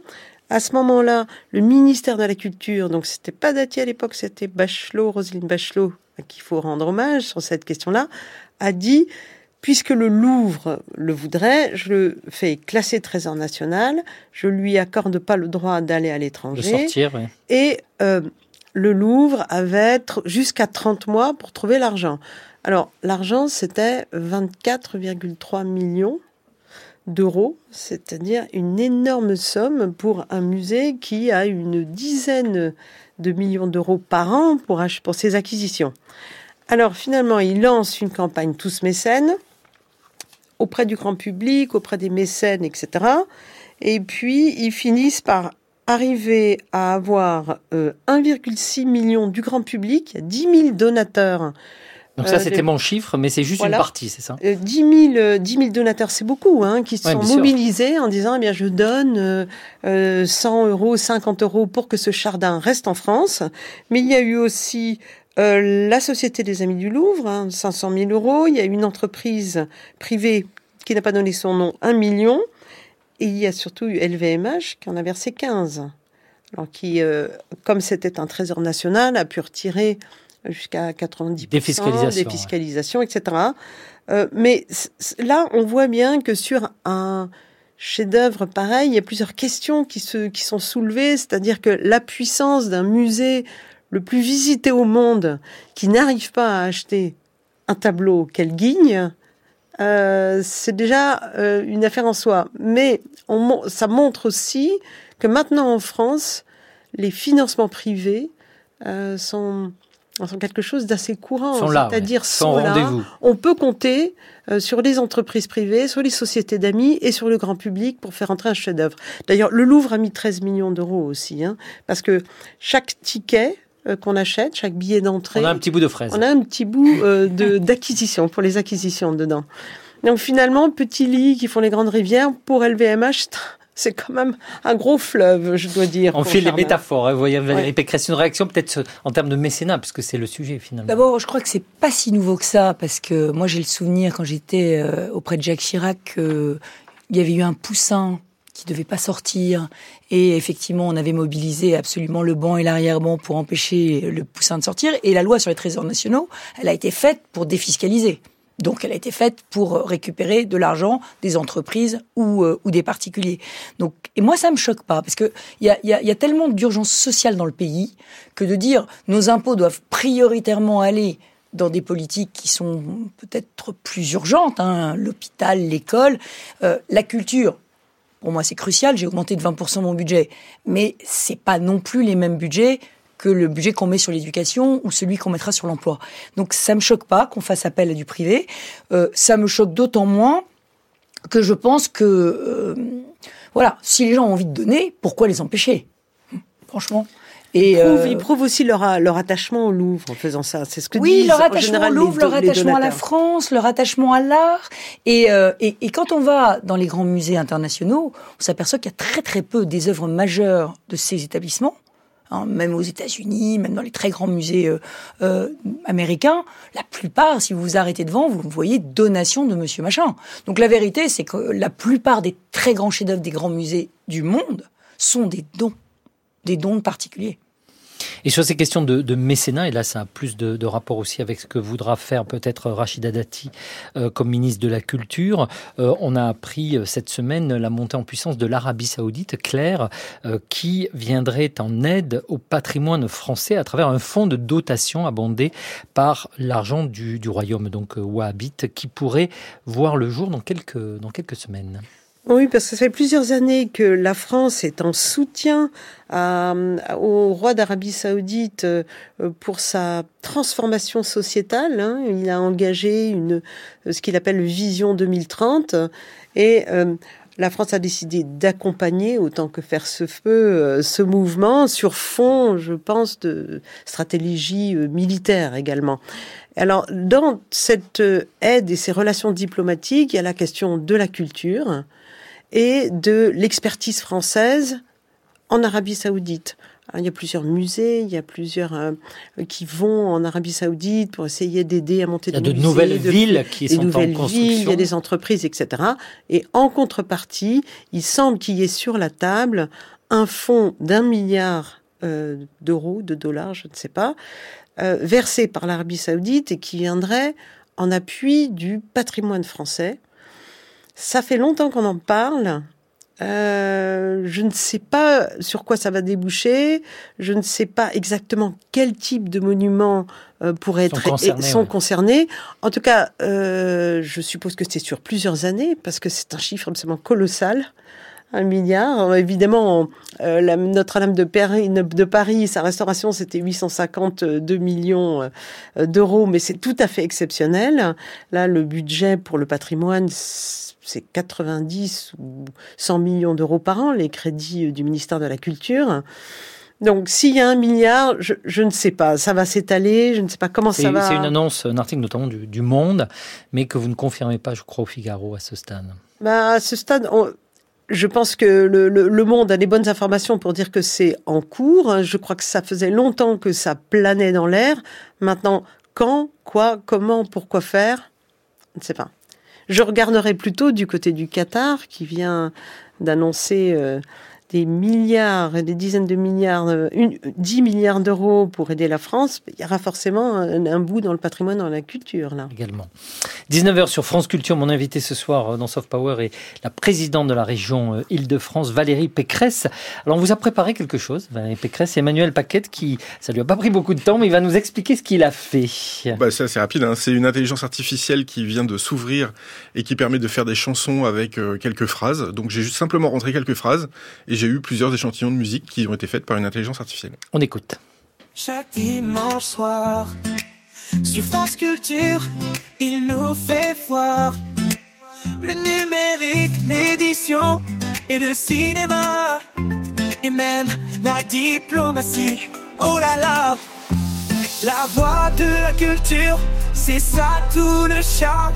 Avec Valérie Pécresse, ça va être une grande émission. On va parler tout en toute élégance. À partir de 18h15, c'est la soirée de Soft Power. Voilà, 18h15, elle s'est trompée. hein, Votre intelligence C'était moi, artificielle. non, c'est moi qui ai fait un mauvais prompt. C'est de ma faute. Donc en gros, vous, euh, c'est c'est ce qu'on appelle euh, Suno, c'est ça hein C'est- Exactement, donc c'est gratuit, tout le monde peut le faire. Euh, alors ça, ça- on s- quand on commence à s'y mettre, on, on s'amuse assez addictif, facilement et c'est assez addictif. Voilà, donc on a 10 crédits euh, qu'on peut utiliser pour faire des chansons comme ça. euh, donc Donc là, vous n'avez rien fait, pas la musique, pas les je paroles. n'ai rien fait du tout. Et le texte, si c'est le texte, on rentre un texte, mais lui-même après élabore quelque chose. C'est vous qui avez. C'est lui qui fait les rimes, Valérie Lamadou. Valérie. Non, bah là c'est lui. Voilà, c'est là où on voit que c'est une c'est une société américaine avec des algorithmes américains. Qui, pas prononcer le mot Valérie. Ouais, Il y a des problèmes encore effectivement. Mm. C'est Et là où on alors, voit les il y a la même chose. Donc hein. ça, c'est Suno. L'autre grande nouveauté de ces derniers jours, c'est ce qu'on appelle Sora. C'est la même chose, mais là, c'est le passage de texte. Vous tapez du texte et ça le transforme en image. Euh, en vidéo même. Et- ou en vidéo, mais en image ou en oui, vidéo. Exactement. Et là, pour l'instant, c'est vrai que euh, c'est en, c'est fermé. On peut pas y avoir accès. OpenAI dit qu'il va l'ouvrir d'ici peu, mais on ne sait pas quand exactement. Et bien leur en a pris, puisque Google, eux, ils ont ouvert Gemini, qui était leur intelligence artificielle pour faire des donc des photos. Euh, ils l'ont ouvert cette semaine. Et il y a eu un scandale tout de suite qui a explosé sur les réseaux sociaux, puisque quand on lui demandait par exemple de faire un soldat nazi, le soldat nazi était de couleur noire, quand on lui demandait de faire un viking, le viking avait des traits asiatiques, et quand on lui demandait de, de créer le pape euh, par image, les papes, le pape était une femme. Donc en fait, on a estimé que Gemini était woke, réécrivait l'histoire avec euh, justement les minorités ethniques et essayait de mettre en avant tout sauf les gens de couleur de peau blanche, à tel point que Sundar Pichai, le, le prédisant directeur général de Google, a dû s'excuser et a dû fermer Gemini. Il a dit, nous travaillerons sans relâche pour rétablir et rectifier la situation. Et donc il s'est excusé auprès de tout le monde. Gemini n'est plus accessible actuellement. Alors Valérie Pécresse, dans les grands projets que vous avez annoncés, notamment c'est l'accueil euh, du laboratoire euh, d'intelligence artificielle de Google en Ile-de-France, avec d'autres perspectives derrière. Oui, alors l'intelligence artificielle, c'est évidemment quelque chose qui va révolutionner absolument tous les domaines de, notre vie, et il faut que la France soit pionnière et pas suiveur. Le problème, euh, on revient un petit peu à la question d'avant, c'est que tout ça se fait sur fond de financement absolument massif. Financement américain, financement chinois, euh, même financement britannique. Hein, je crois qu'ils financent deux fois plus que nous. Ils doivent être à 6 ou 7 milliards par an. Nous, on n'est qu'à 3 milliards. Donc le sujet, c'est quand même euh, de, de réussir à être parmi ceux qui vont coder l'avenir. Euh, l'exemple, l'exemple de, de Gemini, euh, Gemini est, vraiment euh, tout à fait caractéristique. Celui qui code fait l'in- fait l'intelligence. Donc, si le codeur considère qu'effectivement le pape doit être noir, le pape sera noir, et si ça doit être une femme, il sera, une femme aussi. Et voilà. Donc, le, sujet, le sujet, c'est c'est comment est-ce qu'on se positionne. Et nous, on a- des atouts, mais qui peuvent aussi se retourner contre nous.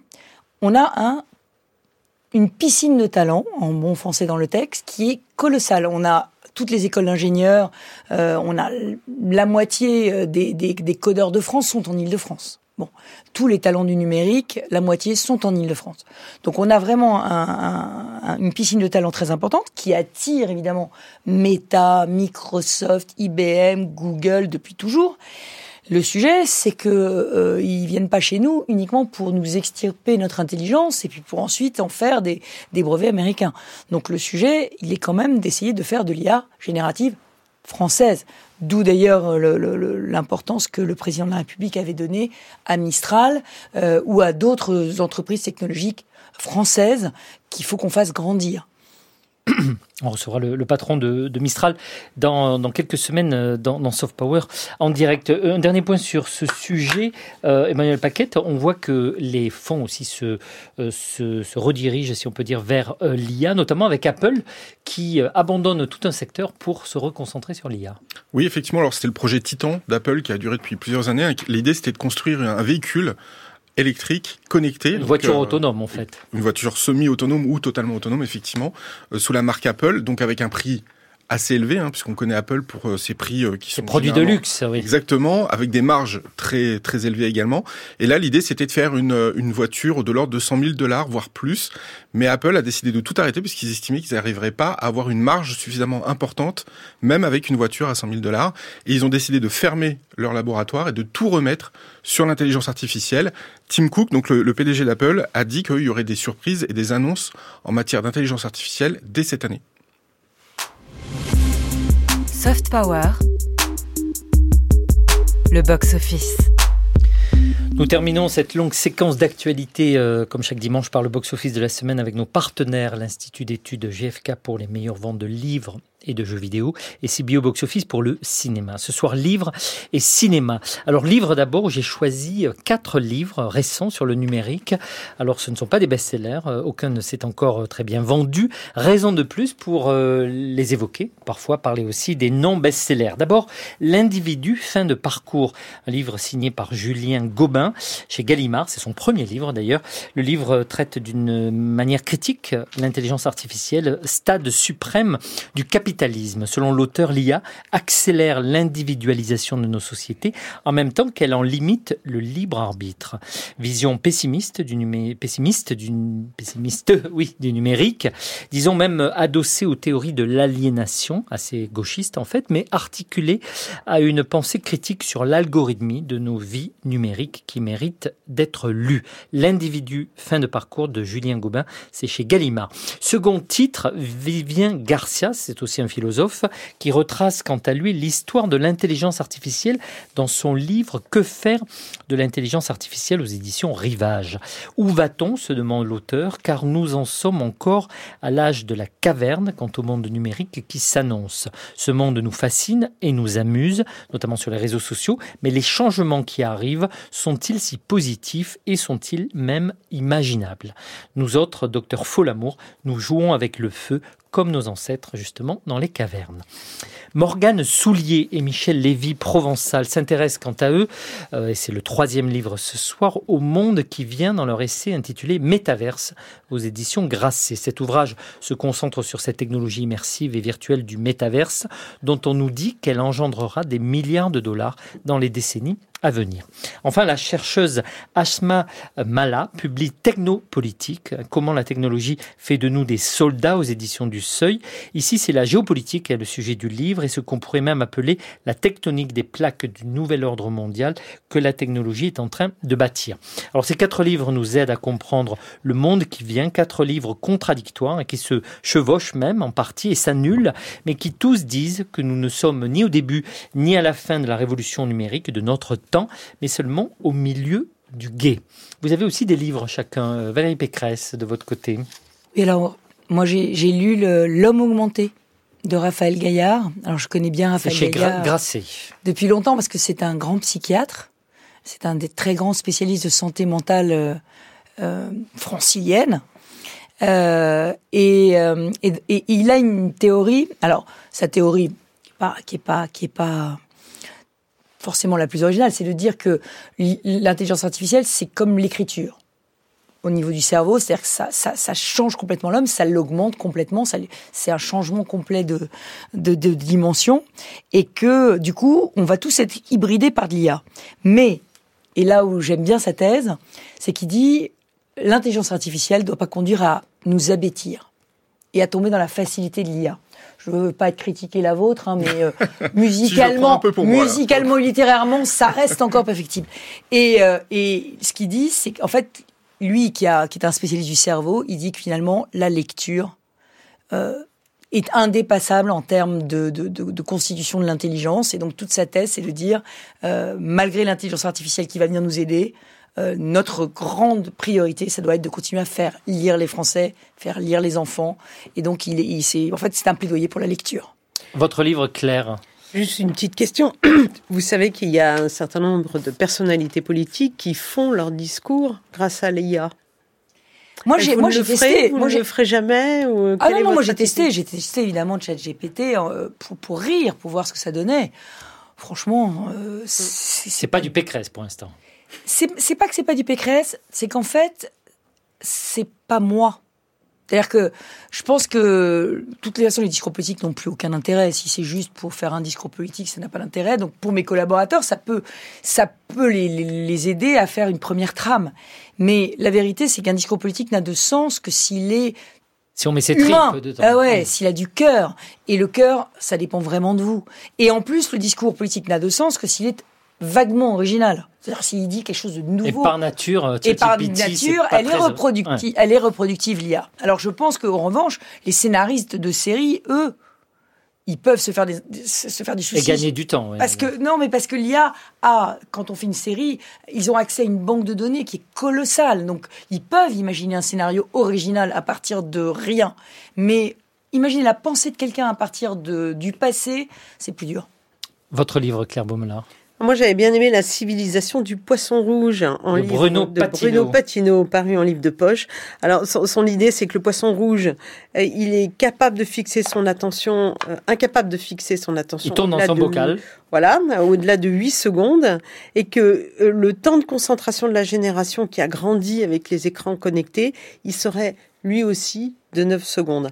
Alors c'est un, un livre qui est sur l'incapacité à se concentrer, mais c'est aussi vachement important parce que c'est sur les stratégies marketing qui en découlent. C'est assez décapant. Alors on parle de servitude, mais il donne aussi quelques petites pistes pour s'en sortir. Emmanuel Paquette, votre livre? Alors moi, c'est un livre qui est assez ancien. Il, est- il date de 2022, qui s'appelle L'âge de l'IA, et qui a été en- coécrit par Henry Kissinger, par euh, donc euh, Eric Schmidt, qui était l'ancien président de, de Google, et Daniel Huttenlocher, qui est en fait un professeur au MIT. Et l'idée, c'est de comparer l'intelligence artificielle à une technologie duale qu'on connaît bien aujourd'hui, qui est la technologie nucléaire, dans son aspect positif, donc euh, qui nous permet aujourd'hui bah, de vivre, d'avoir de l'électricité à la maison ou de pouvoir se chauffer, mais dans son impact négatif avec les bombes nucléaires, et donc de dire, de faire un, un parallèle entre l'arme nucléaire d'un côté, l'intelligence artificielle de l'autre, et de dire qu'il y a un vrai risque si elle est mal manipulée et que ça peut avoir un impact euh, néfaste sur la civilisation. Voilà les cinq livres dont on a parlé. Vous pouvez retrouver leur, leur titre, euh, le nom de l'auteur et de l'éditeur, tout ça sur la page Soft Power. Et puis du coup, je vous offre trois cadeaux, les trois livres dont j'ai parlé. Valérie Pécresse, c'est pour vous. Cinéma maintenant avec Dune, bande annonce. Tout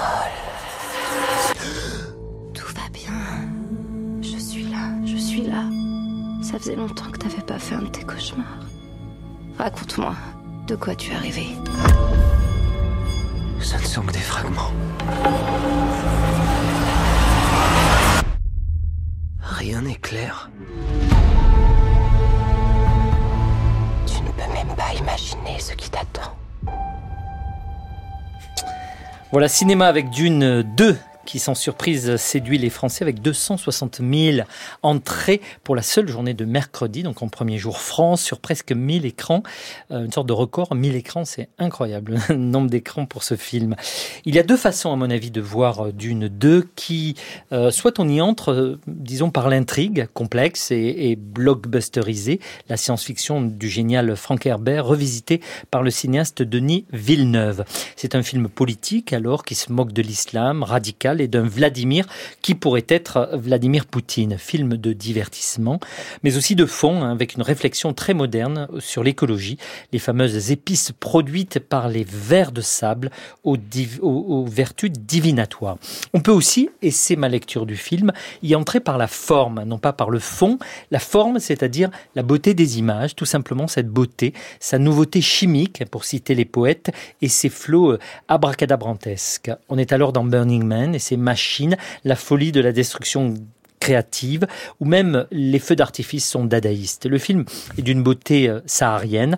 Il est tourné d'ailleurs euh, au Wadi Rum de Jordanie et dans les déserts des Émirats arabes unis, c'est-à-dire assez loin du Sahara, avec un Timothée Chalamet ébouriffant hein, qui devient un peu le nouveau Leonardo DiCaprio des années 2020, formidable acteur de notre époque. Dune 2 est splendide et vain comme l'art au meilleur de sa forme. Vous aviez vu le 1, je crois, Valérie Pécresse Oui, j'avais beaucoup aimé le 1. Emmanuel beaucoup aimé parce que c'est de la science-fiction. Moi, je suis pas une immense fan de science-fiction, mais c'est tellement, c'est onirique et c'est politique. Donc, euh, je trouve que les, les, et puis les acteurs sont extraordinaires. hein. Zendaya aussi est magnifique. Emmanuel Paquette. Oui, alors effectivement, là, le 2, c'est un grand spectacle, bien plus que le premier. Euh, puis avec des scènes incroyables, comme vous le disiez, notamment sur la planète Gidi Prime de, des Harkonnen, où là, on bascule en noir et blanc après la couleur euh, de. N'en tapez pas votre micro, il a pas mérité ça. Effectivement. Donc c'est assez impressionnant. Et puis une petite polémique quand même hein, qui euh, qui, qui, commence à effleurer un peu aux États-Unis notamment, où il est dit que euh, effectivement Frank Herbert s'était beaucoup inspiré notamment de la guerre d'Algérie euh, pour faire euh, Dune, et que aujourd'hui il n'y a pas un seul acteur donc arabe ou moyen-oriental dans le film, donc c'est un peu reproché, et surtout une forme d'affadissement, c'est-à-dire qu'à la fin on aboutit dans le, dans le livre au djihad, donc à la guerre sainte, là ça a été transformé en croisade. Donc on voit qu'il y a une forme d'affadissement justement pour pas percuter l'actualité qui elle-même est un peu compliquée. Même un peu politiquement correct d'une certaine manière. Exactement. On annonce un troisième et dernier opus tiré du Messie de Dune. Euh, un film récent, un autre film récent que vous auriez aimé, Valérie Pécresse? Alors pas du tout, du tout, du tout, du tout dans le même style. Plutôt dans un style minimaliste, jeu d'acteur, mais surréaliste et complètement fantaisiste. Le dernier Quentin Dupieux, Dali. Euh, qui, Dali. Dali que, que j'ai trouvé extrêmement divertissant et avec euh, un jeu d'acteur euh, super. Puis quand on aime Dali, c'est c'est vraiment très sympa. L'ensemble des chiffres du box-office sont à retrouver sur la page de cette émission avec tous les livres qu'on a cités, les films Soft Power sur le site de France Culture. À suivre dans Soft Power, je reçois ce soir en long format Valérie Pécresse, la présidente de la région Île-de-France, pour parler culture, Jeux olympiques numériques, médias et transport en direct jusqu'à 20h. Mais juste avant, et pour clore cette longue séquence d'actualité, musique avec le duo français Air et un nouveau titre démo, New Star in the Sky. Air qui sera en concert à l'Olympia ce jeudi 7 mars où le duo Versaillais interprétera Moon Safari. Hein. C'est à l'occasion des 25 ans de cet album qu'il n'avait jamais interprété. Euh, sur scène. R sera également en concert pour cette tournée européenne à Genève, à Milan, Vienne, Anvers, Berlin ou encore Amsterdam et Londres. L'Olympia est donc leur seule et unique date en France. C'est naturellement déjà complet. R sur Culture.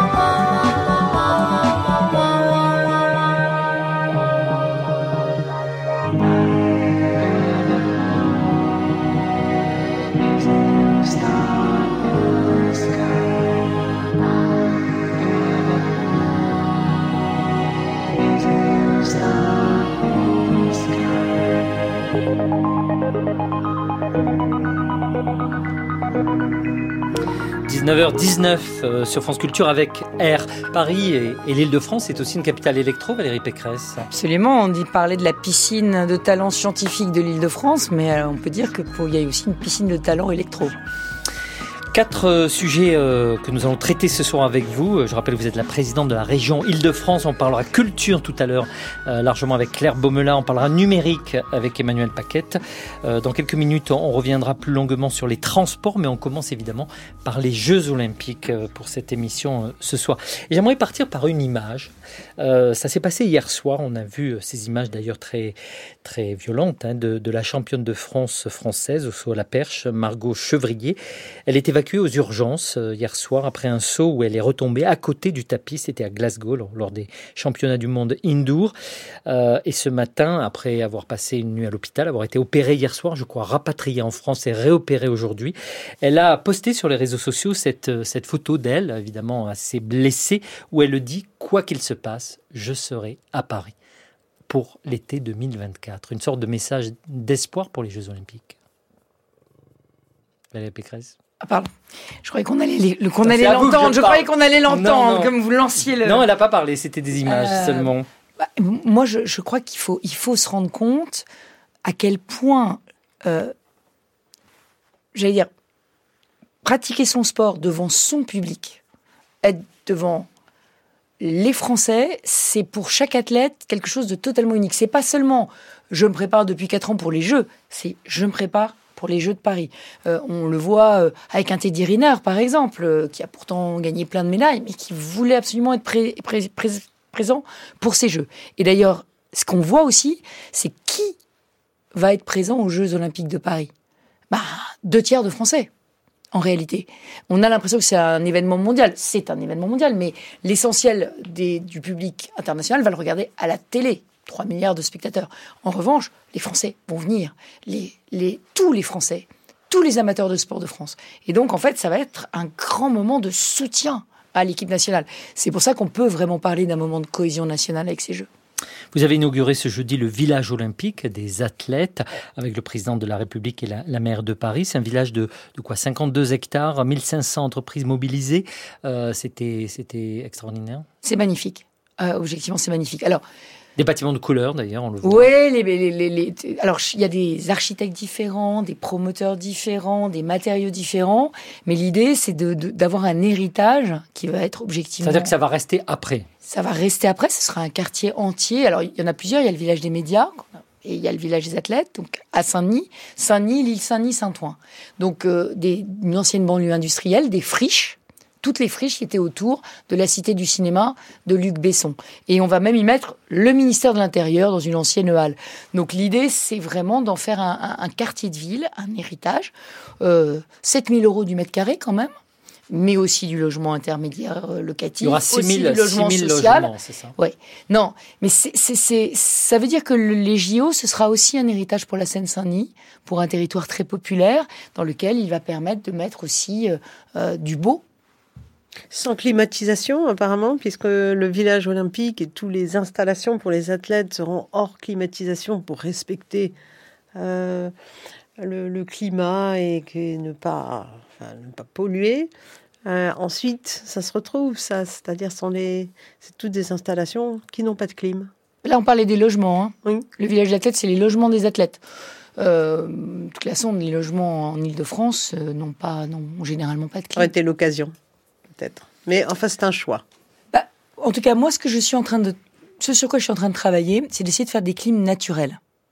Et, euh, notamment d'utiliser la, géothermie de surface, c'est-à-dire des échanges d'air, des réseaux de fraîcheur, des réseaux, euh, quelque chose de beaucoup plus naturel que la clim actuelle à l'électricité, bien consommatrice d'énergie, euh, et puis euh, qui, qui, est pas forcément la, bonne solution à mon sens pour ventiler les villes. Et, et on est en train de travailler sur beaucoup de solutions d'innovation. Dans un lycée euh, de Seine-et-Marne, à Nangy, on est en train d'essayer de reproduire les tours des vents perses. Donc essayer de faire une ventilation naturelle par euh, le mouvement de l'air. Donc je pense qu'il faut qu'on travaille sur ces questions de clim, mais en essayant d'y mettre un tout petit peu plus de, de technologie pour que ce soit plus doux pour l'environnement. Et, d'arrêter, sans, sans, sans, être polémique, d'arrêter euh, notamment les plaintes contre vous. J'ai vu que les écologistes vous embêtaient constamment et vous avez décidé un peu de, de leur dire que ça suffisait, ce harcèlement. Ça n'a rien à voir avec la clim. Hein. Non, ça, ça- c'est un rapport avec Moi, j'ai mis, la l'écologie. clim, j'ai mis la clim obligatoire dans les bus. Donc, tous C'est les bus que j'achète auront de la clim. Ça a un rapport avec euh, l'écologie, c'est ça que je voulais dire. Il y a des, écologistes. Ah non, mais ça n'a rien à voir avec l'écologie, ça a à voir avec la politique. Non, non, vous voulez pas qu'on parle de politique, mais j'en parle. Non, non, les Verts m'attaquent pas du tout sur l'écologie. Ils m'attaquent sur euh, euh, des pseudo-détournements de fonds publics, des pseudo de la pseudo-corruption, etc. Et j'en suis aux 17 procès gagnés, voilà. Euh, donc j'ai décidé de les attaquer en harcèlement. Parce que, mine de rien, ça salit les hommes et les femmes politiques. Et, ça fait le les jeu du Français, Front National et mais du, bien sûr, les Français, du ils entendent National. ça, ils se disent bon bah ces gens-là, ils sont tous pourris, ils sont tous corrompus, ils détournent l'argent, ils font des marchés truqués, etc. Bon, au, au 17e procès gagné, j'estime que mon honneur est lavé et que voilà, il, est temps, de, de- il est temps de riposter.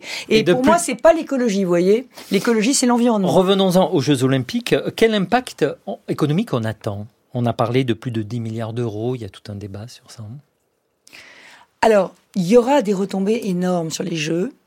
Moi, la première des retombées que je vois sur les jeux, je l'ai dit, c'est d'abord de la cohésion. Je veux dire, c'est euh, les valeurs du sport qui vont qui vont venir irriguer la société française. Et qu'est-ce qu'on a fait pour les Jeux? On a rénové 2000 équipements sportifs en Ile-de-France. Mais pas qu'en Ile-de-France. Je sais que l'État a mis aussi le paquet pour pouvoir euh, mettre tous les Français au sport. Et si c'est ça le bilan des Jeux, ben, je pense que ce sera un bilan très important, un peu immatériel quand même. Mais euh, le sport, c'est de la qualité de vie, le sport c'est de la santé, le sport c'est aussi des valeurs très éducatives, c'est le dépassement de soi, l'effort, l'esprit d'équipe, le fair play, le respect des règles. Donc il y a plein de choses qui vont avec les jeux. Euh, et puis le soutien à notre maillot, à notre équipe, euh, à notre pays, voilà. Donc tout ça c'est un héritage immatériel qui pour moi est très très précieux. Alors après le coût. Oui, ça va coûter à peu près aux alentours de 10 milliards. C'est un coût qui est partagé avec le CIO, euh, avec aussi euh, la question de la billetterie. Euh, mais euh, c'est vrai que l'État, les régions, la région est le deuxième financeur en Ile-de-France euh, des Jeux, la ville de Paris, on va mettre le paquet et que euh, on en profite pour rénover un certain nombre de choses. Donc ça veut dire les équipements pérennes, ça corrige des carences, notamment je pense à la piscine Saint-Denis, aux Yvelines, Alors, les il y aura, espaces il y aura verts, etc. un bilan aquatique pour la Seine-Saint-Denis qui est très important, puisque vous savez qu'on a en Seine-Saint-Denis un enfant sur deux en sixième qui sait pas nager. Donc, effectivement, il y a, il y a des, des, des, des- des- des héritages sportifs qui vont être importants. Il y a aussi un héritage transport. Je tiens à le dire parce que On va y venir dans un instant. ouais. oui, d'accord. Ben, moi, je dis merci les Jeux. Je dis merci les Jeux parce que euh, malheureusement, nous sommes dans un pays où tout arrive en retard. Tout arrive en retard. Et ça aussi, Oh, c'est ça... partout. hein. Au Brésil, c'est très tardif. Ah bah, ah, bon, alors attendez, le Même en Chine, ça a été le, le cas. Brésil, le Brésil, euh, je peux vous en parler parce que j'étais à Rio. Évidemment, à l'époque, euh, on bataillait pour la candidature française. Euh, J'ai vu arriver les toilettes du village des athlètes quand je les ai visités. Donc, je pense que les athlètes ont eu leurs toilettes vraiment finies pour les Paralympiques. Vous voyez, donc euh, effectivement, euh, puis à Rio, Il y a- il avait, à Rio, il y avait un problème par jour, mais ça en devenait drôle. Mais le, le point principal, vertes. le point principal là, c'est la, la pérennité, la reconversion et l'idée que, euh, notamment, des emplois vont, vont, vont, vont durer. Alors, on va créer énormément d'emplois pour les Jeux. Euh, je crois que c'est de l'ordre de 180 000 emplois. Vous me pardonnez si les chiffres sont pas totalement exacts. On va créer 180 000 emplois dans trois domaines. D'abord la construction, puisqu'on a, évidemment plein d'infrastructures. L'organisation des Jeux, la sécurité, l'événementiel, et puis euh, l'hôtellerie-restauration, l'hospitalité. 180 000 emplois. Après, on estime qu'il y en a à peu près 40 000 qui ne vont pas survivre aux Jeux. Et nous, la région, on va dès juin ouvrir une plateforme. On n'a pas encore trouvé le nom, mais l'idée c'est emploi post-JO.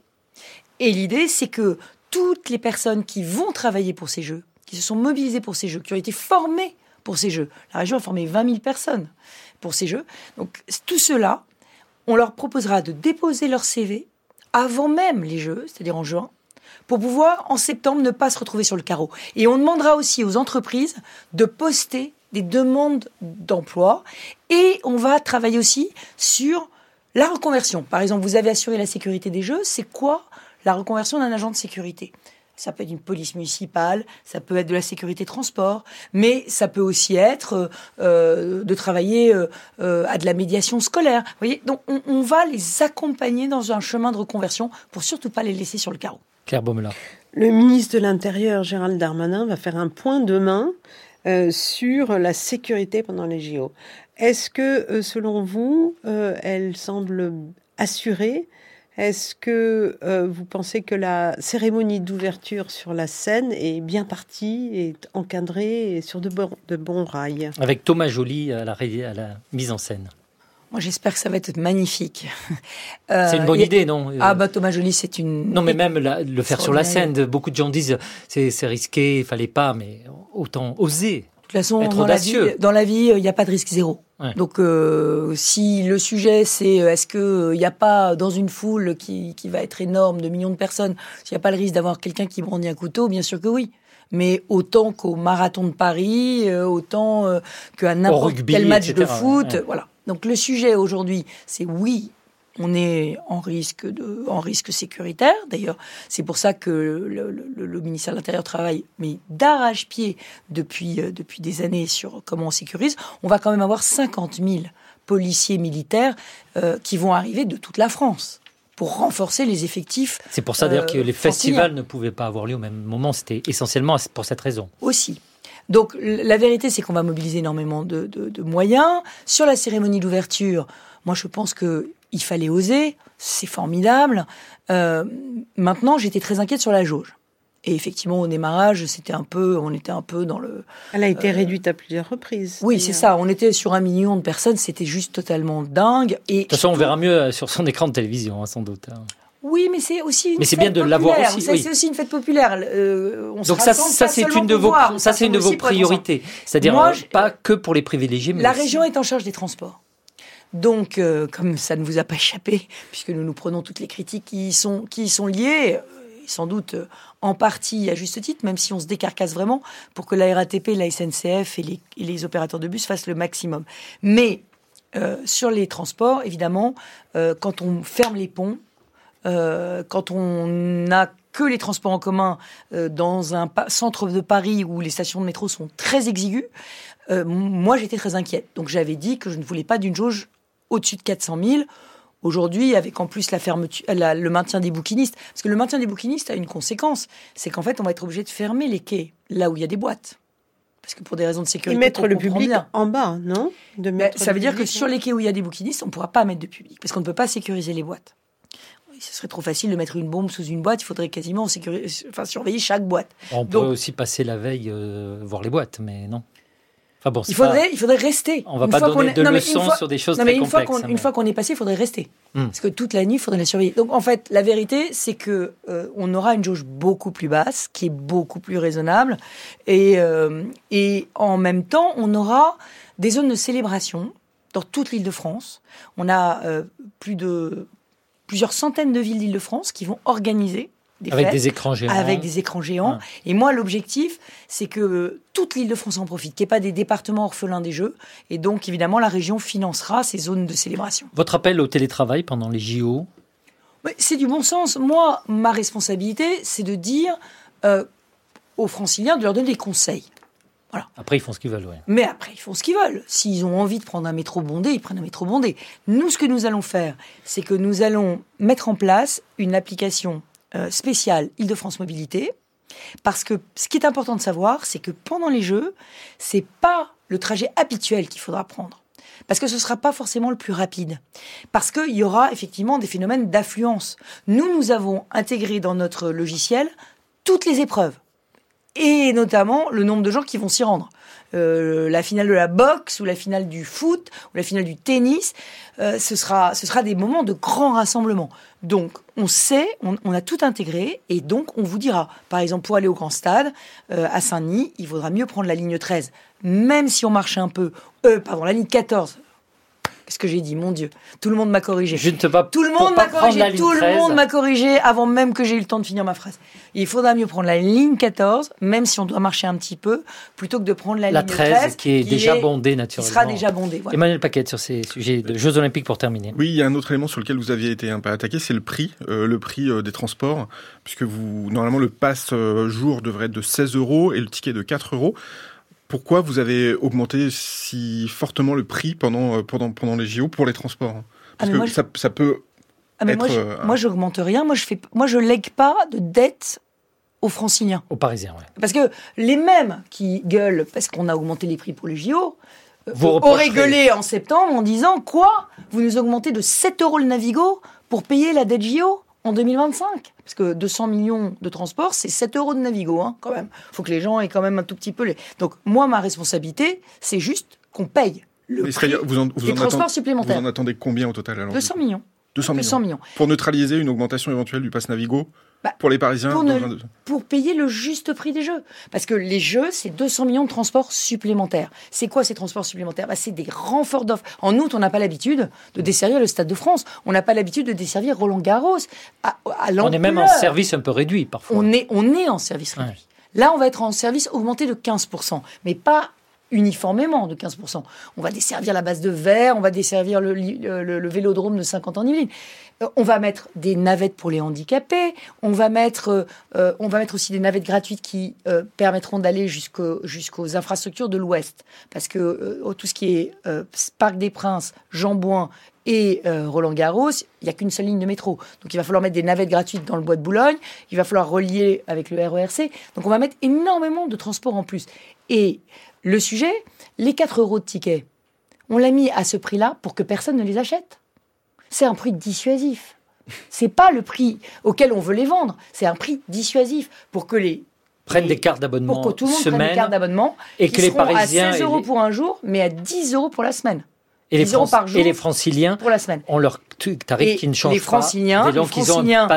S'ils sont prévoyants, s'ils écoutent un tout petit peu nos messages, ils prendront ce qu'on appelle un Liberté Plus. Le Liberté Plus, c'est comme pour le portable, du post-paiement à l'usage. Et donc, vous vous inscrivez sur Liberté Plus, vous donnez votre RIB, vous avez une carte et vous passez. Et même pendant Et là, vous jeu- restez au même titre. Et là, non, non, c'est même mieux. C'est 1,73€. Liberté Plus, notre slogan, c'est la liberté de payer moins. C'est le prix du carnet de tickets que vous payerez. Donc, mettez-vous bien sur Liberté Plus ou alors prenez un abonnement mensuel. Le pass Navigo, évidemment, n'augmentera pas pendant la période.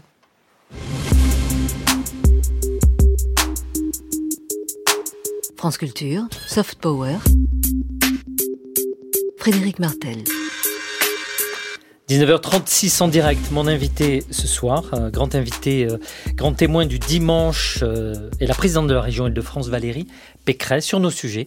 On a commencé les Jeux Olympiques, on parle dans, quelques instants de culture et de numérique, mais comme on est sur les transports, restons-y, avec euh, d'abord le Grand Paris Express.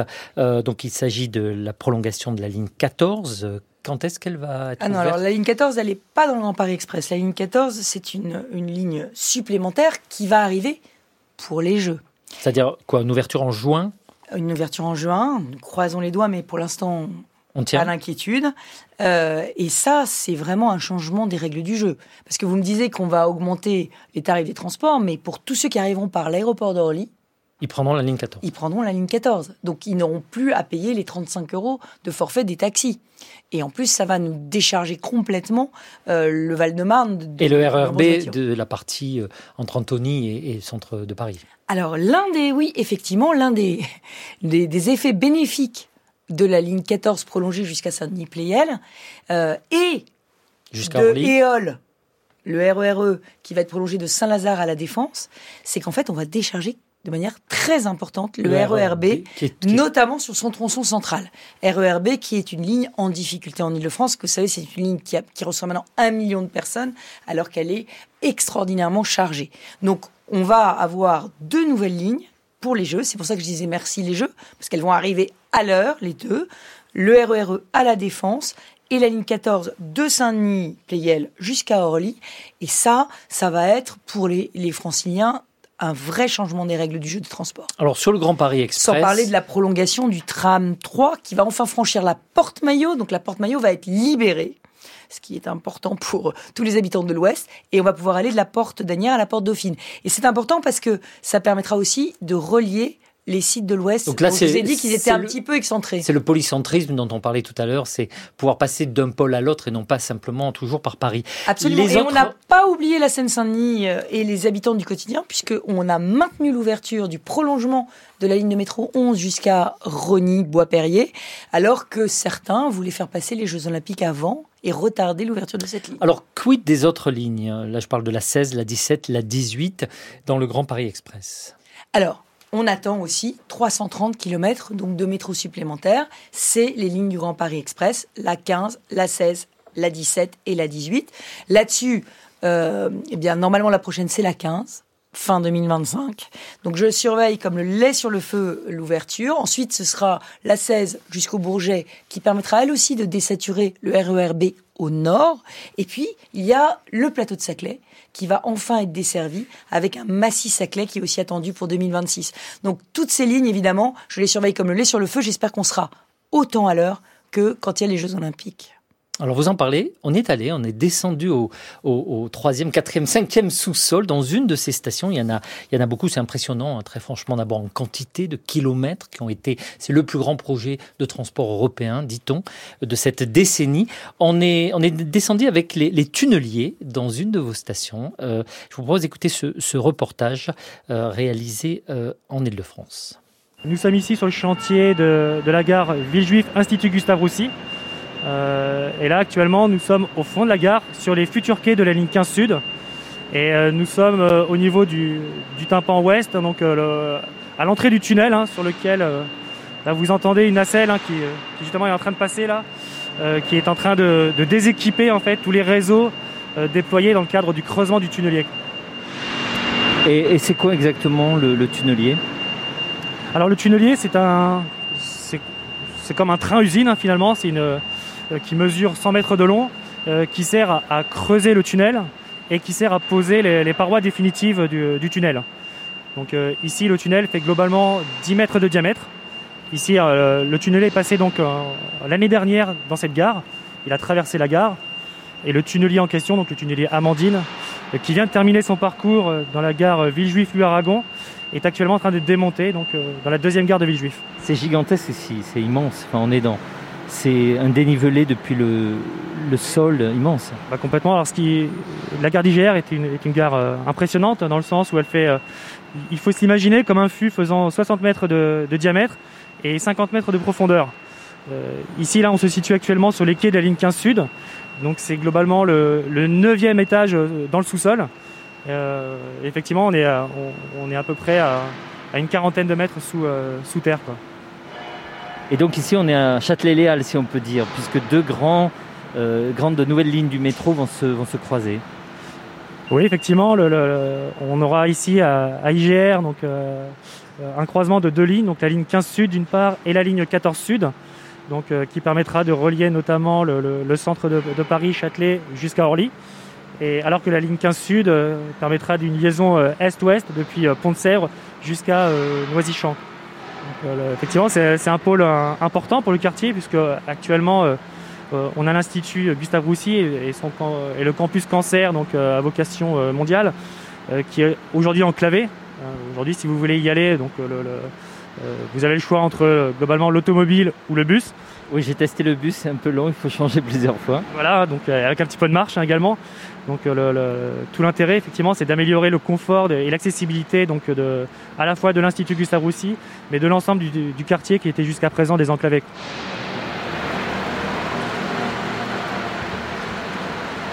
Voilà, 40 mètres euh, sous terre sur le chantier au fond d'un gouffre, hein, où le tunnelier Amandine, c'est son nom, est passé.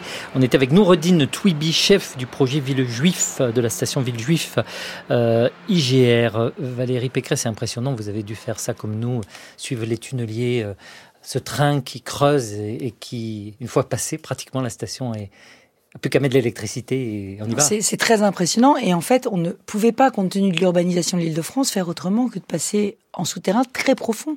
Et euh, c'est d'une technicité hyper complexe. Et les compagnons qui réalisent le Grand Paris Express sont très très fiers et à juste titre de la prouesse, la prouesse. Mais ça, on boucle un peu la boucle avec le début de l'émission.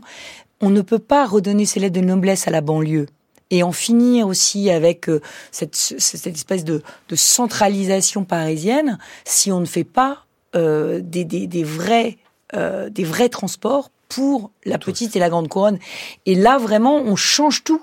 On change les modes de vie, on change les, on, crée des nouvelles, euh, des, des, nouveaux pôles aussi attractifs que la défense. Orly, vous parliez du cancer, cancer campus de Villejuif, ça va devenir un, une centralité le plateau de Saclay qui va enfin être bien desservi. Claire Baumelard. Ces nouvelles lignes sont des lignes automatiques, donc qui ne seront pas euh, en grève. Quelle est votre Claire Bobelard du position Figaro. Quel est votre c'est un des avantages, je dirais. Quelle est votre position sur le droit de grève dans les transports? Est-ce qu'il faudrait le revoir, revoir ses causes, le limiter Pourquoi ne pas être audacieux? Non pas un service minimum, mais un service public, hein, interdiction des grèves pendant les vacances et aux heures de pointe. Ah ben moi, de toute façon, euh, vous connaissez ma position. Moi, je suis pour le service maximum aux heures de pointe, parce que je considère que le droit de grève ne doit pas empêcher d'autres d'autres habitants, d'autres citoyens d'aller travailler, parce que ça, me paraît être une aussi grande liberté euh, que celle de faire grève. C'est celle d'avoir le droit de se déplacer pour aller en plus au travail. C'est quand même quelque chose d'extraordinairement handicapant de ne pas pouvoir aller travailler. Alors vous me dites, il faudrait aussi mettre un service maximum les jours des vacances, ce qui montre d'ailleurs que les Français aiment aussi leurs vacances, pas seulement leur travail. Je l'entends. La vérité, c'est qu'il y a des pays, effectivement, où... Même en euh, Italie, il y a ça à certaines mais, heures. Non, mais il y a des pays dans lesquels on fait grève avec un brassard. On n'est pas obligé de prendre en otage la population. Ah. Donc le sujet, c'est qu'on a une tradition de la grève... Euh... Qui est constitutionnalisée au passage. Hein, mais... Non, le droit de grève, oui. Oui. Mais ces modalités, euh, pardon, mais elles sont soumises à appréciation. Le juge aurait très bien pu considérer, j'ai été juge administratif, qu'il fallait concilier la continuité du service public, qui est aussi un principe constitutionnel, avec le droit de grève. D'ailleurs, si nous avions aujourd'hui euh, bah, une grève pendant les JO, ce serait absolument dramatique. Oui. Et, et, et la continuité du service public est un principe qui fait que quand l'image du pays est en jeu, je pense qu'il faut absolument le mettre en avant. Donc moi, j'espère qu'on arrivera avec les partenaires sociaux à nouer un dialogue fructueux, mais j'espère surtout que leur, leur éthique de service public sera telle que jamais ils ne prendront en otage un événement aussi important. Un mot sur pour l'image de la France. Un mot sur notre sujet de transport, le CDG Express, euh, qu'on a parfois accusé d'être le train des riches. Euh, j'avais fait moi-même dans cette émission et dans Slate une enquête. J'avais pris 30 fois pendant une année le RERB. J'avais constaté, je l'avais appelé Bienvenue en France, la galère. Je le cite parce que ça montrait que ça ne marchait pas, notamment pour aller à l'aéroport Charles de Gaulle. Vous avez euh, proposé ce CDG Express. On en est où et c'est quel calendrier? Alors d'abord, ce qu'il faut savoir, parce que tout est dit et n'importe quoi sur le CDG Express, le CDG Express n'est pas financé ni par l'État ni par la région. Donc c'est pas le train des riches. C'est bah, c'est le train le... des touristes. Non non, ça n'est pas le train financé par l'argent de la rénovation des RER. La rénovation des RER, c'est la région, c'est l'État, on y met 3 milliards d'euros, on a commandé les nouveaux RERB. Alors je suis euh, au bord du collapse parce que collapse. malheureusement, oui pardon, c'est de l'anglais. Je suis au bord de l'effondrement parce que euh, malheureusement tous les six mois, il y a une cause de retard de livraison du RERB par euh, notre magnifique industriel Alstom, dont j'adore les trains, mais malheureusement, c'est des machines de précision très sophistiquées et donc ça met du temps. On les a commandés en 2020, les nouveaux RERB. Ils arriveront maintenant ça me fait mal de le dire, Vous en êtes 2027. En mode, en mode collapse, on a en, compris. En, en 2027. Mais bon, ils vont arriver, ils sont commandés, on a mis l'argent sur la table. Donc, c'est pas l'argent. L'argent des franciliens ne va pas. Donc le CDG, CDG Express. Express. quel calendrier Mais le CDG Express, en revanche, le CDG Express en revanche, il va permettre de désaturer le RERB. Il faut que vous sachiez que mais dans il n'y a, le cadre... a, pas de place pour les valises, par exemple, quand vous êtes dans le RERB, que vous, vous non arrivez de l'aéroport. Non, mais c'est même pire que ça. Le sujet, c'est les colis suspects. Ouais. Et les colis suspects, c'est sur gens- le RERB, des touristes qui 365 motifs d'arrêt de la ligne. Et c'est évidemment sur le RERB le plus, parce que c'est tous ceux qui vont à l'aéroport, qui oublient leur bagage. Donc évidemment, le jour où il y aura CDG Express, ça va beaucoup soulager Et ce le jour, c'est quand? Les lignes ne sont pas concurrentes, elles sont On a bien compris, mais ce jour, c'est quand? Alors le, bah, aujourd'hui, au moment où je vous parle, euh, l'ouverture de CDG Express est, est prévue en 2027. Là encore, il va falloir mettre toute l'énergie du président de la République dans la balance pour qu'on tienne ce calendrier, parce que toutes les lignes sont en retard quand on les livre. Donc euh, moi, j'espère. Vous comprenez bien que c'est terrible pour moi, parce que mais il y a le génie civil, il y a les systèmes qui sont évidemment ce qu'il y a de plus l'intelligence, qui est ce qu'il y a de plus compliqué, et puis il y a le matériel qu'on ne fait pas que poser sur euh, des rails. Quand j'étais petite, je jouais avec un train brio, je croyais qu'on posait le train sur les rails. Pas du tout, pas du C'est tout. plus complexe que ça. C'est très très complexe, c'est vraiment une machine de précision. Il faut que tout ça s'emboîte. Donc j'espère en 2027, je l'espère surtout pour les usagers du RERB, parce que je le dis, ça les soulagera beaucoup.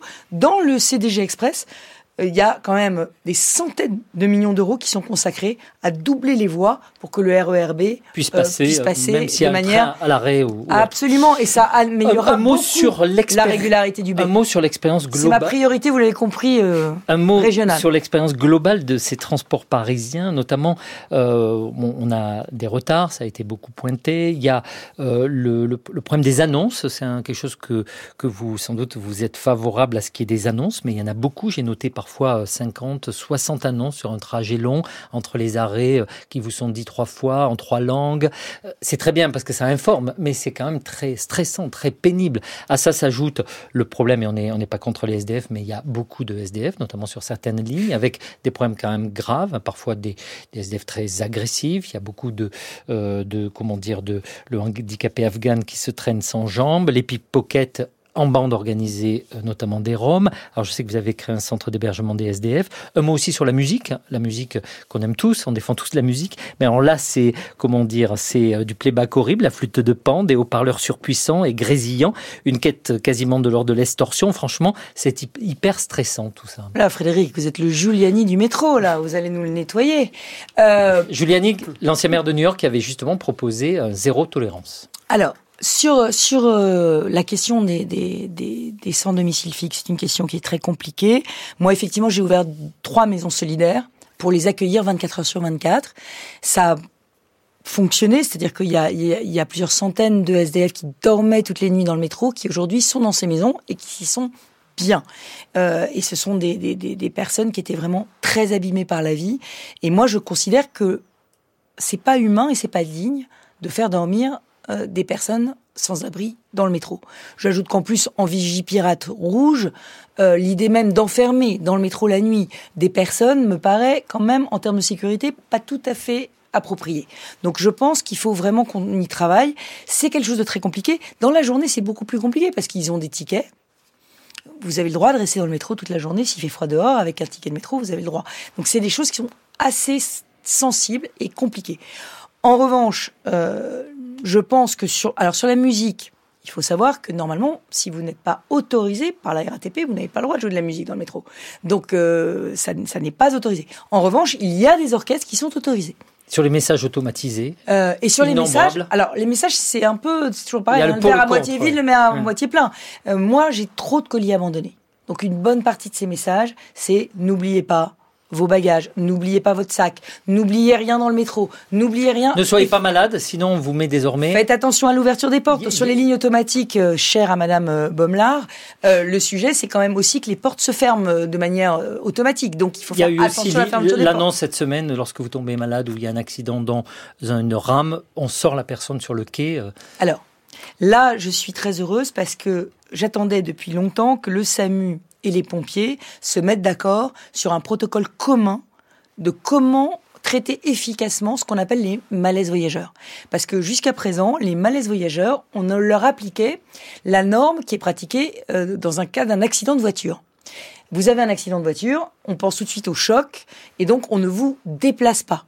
Et la première chose qu'on vous dit, mettez-les en position latérale de sécurité, laissez-les sur place, ne les déplacez En surtout général, il n'y a pas de choc dans le métro, c'est plutôt. euh, mais non, dans le métro, je ne sais pas, je ne vais pas dire un chiffre parce qu'il sera contredit par euh, 70 experts, mais l'immense majorité des malaises dans le métro, l'immense majorité, c'est euh, c'est des gens qui, ont- qui sont, qui ont trop chaud, qui s'évanouissent, soit parce qu'ils n'ont pas pris de petit déjeuner, soit parce qu'ils ont un, un malaise vagal. Trop d'affluence. euh, Trop d'affluence. Donc en fait, la vérité, c'est que la première des choses qu'il faut faire, c'est de les faire respirer.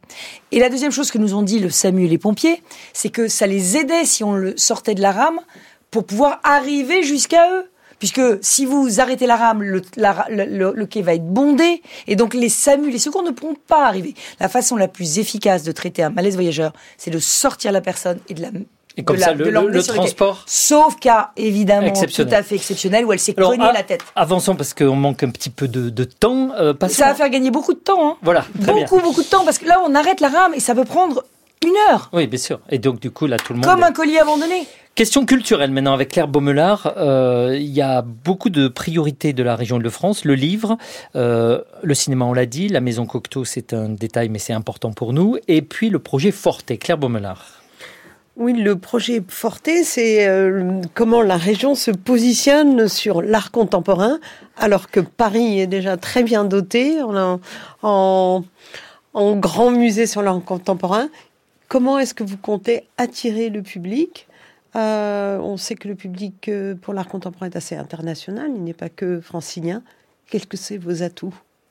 Bah, D'abord, pourquoi on a créé ce fonds pour les talents émergents, dans lequel on investit quand même un million d'euros tous les ans, un million d'euros pour 40 jeunes créateurs, euh, enfin entre 40 et 50, dans tous les domaines des arts. On l'a fait parce que moi, les artistes étaient venus me voir en me disant l'Île-de-France, c'est le lieu de la culture installée. Ça répond à votre question. La culture installée, c'est-à-dire les lieux. grands noms. Des les lieux. grands noms, alors là, oui, les grands noms, ils ont pignon sur rue. Il y a des musées, il y a des galeries, il y a tout. Il y a des salles de concert, c'est magnifique. Dès qu'on est célèbre, on a toute sa place à Paris. Mais si on est jeune, alors c'est la galère et les jeunes créateurs partaient à Berlin, à Barcelone, à Londres. Donc on m'avait dit, il faut les retenir. Donc on a imaginé ce système qui était un peu, j'avais fait un peu le même quand j'étais ministre de la Recherche avec les jeunes chercheurs. L'idée, c'est quoi? C'est de leur donner une bourse 2500 euros par mois, mais aussi une structure coach haute qui va les coacher Et ça pour 12 mois, c'est ça à peu près? Pendant un an, Ça a pour donné- créer leur première œuvre en Ile-de-France. C'est pour les moins de 30 ans. Il y a un jury de très grande qualité qui se réunit dans tous les domaines des arts et on les choisit. Et pour les l'art contemporain, donc art plastique, art visuel, on fait la restitution à Romainville dans les locaux magnifiques euh, du, Fonds d'art contemporain régional, du FRAC, qui euh, jouxte la fondation Fiminco. Donc c'est un endroit absolument magique et franchement, les, les jeunes artistes contemporains sont extrêmement fiers et on arrive vraiment à en faire un lieu de destination pour, euh, pour les franciliens. Pour les autres, pour le spectacle vivant, c'est à l'Opéra de Paris, on fait les 24 heures de la création et ils viennent présenter à l'Opéra de Paris leur spectacle. Autre question culturelle, on manque un petit peu de temps. Claire, sur le livre. Oui, il n'y a pas une énorme compétence de culture euh, culturelle de la région, mais tout de même, on a parlé des tournages et vous avez des opérations de lecture publique aussi. Qu'est-ce Mais que qu'est-ce que vous racontez? Il n'y a pas une énorme compétence région. On, on dépense 100 millions d'euros par an pour la culture en Ile-de-France, 100 millions. Et évidemment, on a une politique sur le livre. On a une politique sur le livre avec toute une série de domaines. Le premier, c'est les librairies indépendantes qu'on subventionne énormément pour leur investissement. Parce qu'avoir une librairie dans une ville, c'est vraiment un- des lettres de noblesse culturelle. Donc on veut des, des librairies indépendantes. On a financé à peu près 150. Les, les- les maisons d'édition indépendantes, nous sommes la première région des maisons d'édition indépendantes. Ça se voit au Salon du Livre où on fait un magnifique stand et on les aide. Et puis la lecture. lecture publique et Alors lecture, avant la lecture, à haute voix. Les, les, les, les auteurs. Les auteurs. Parce qu'on fait des résidences d'artistes, notamment dans les lycées d'Île-de-France, mais pas que. Euh, J'arrive pas à prononcer son nom, mais Vous allez. Bougarsar, le prix Goncourt, a fait son prix Goncourt dans un lycée euh, d'Île-de-France.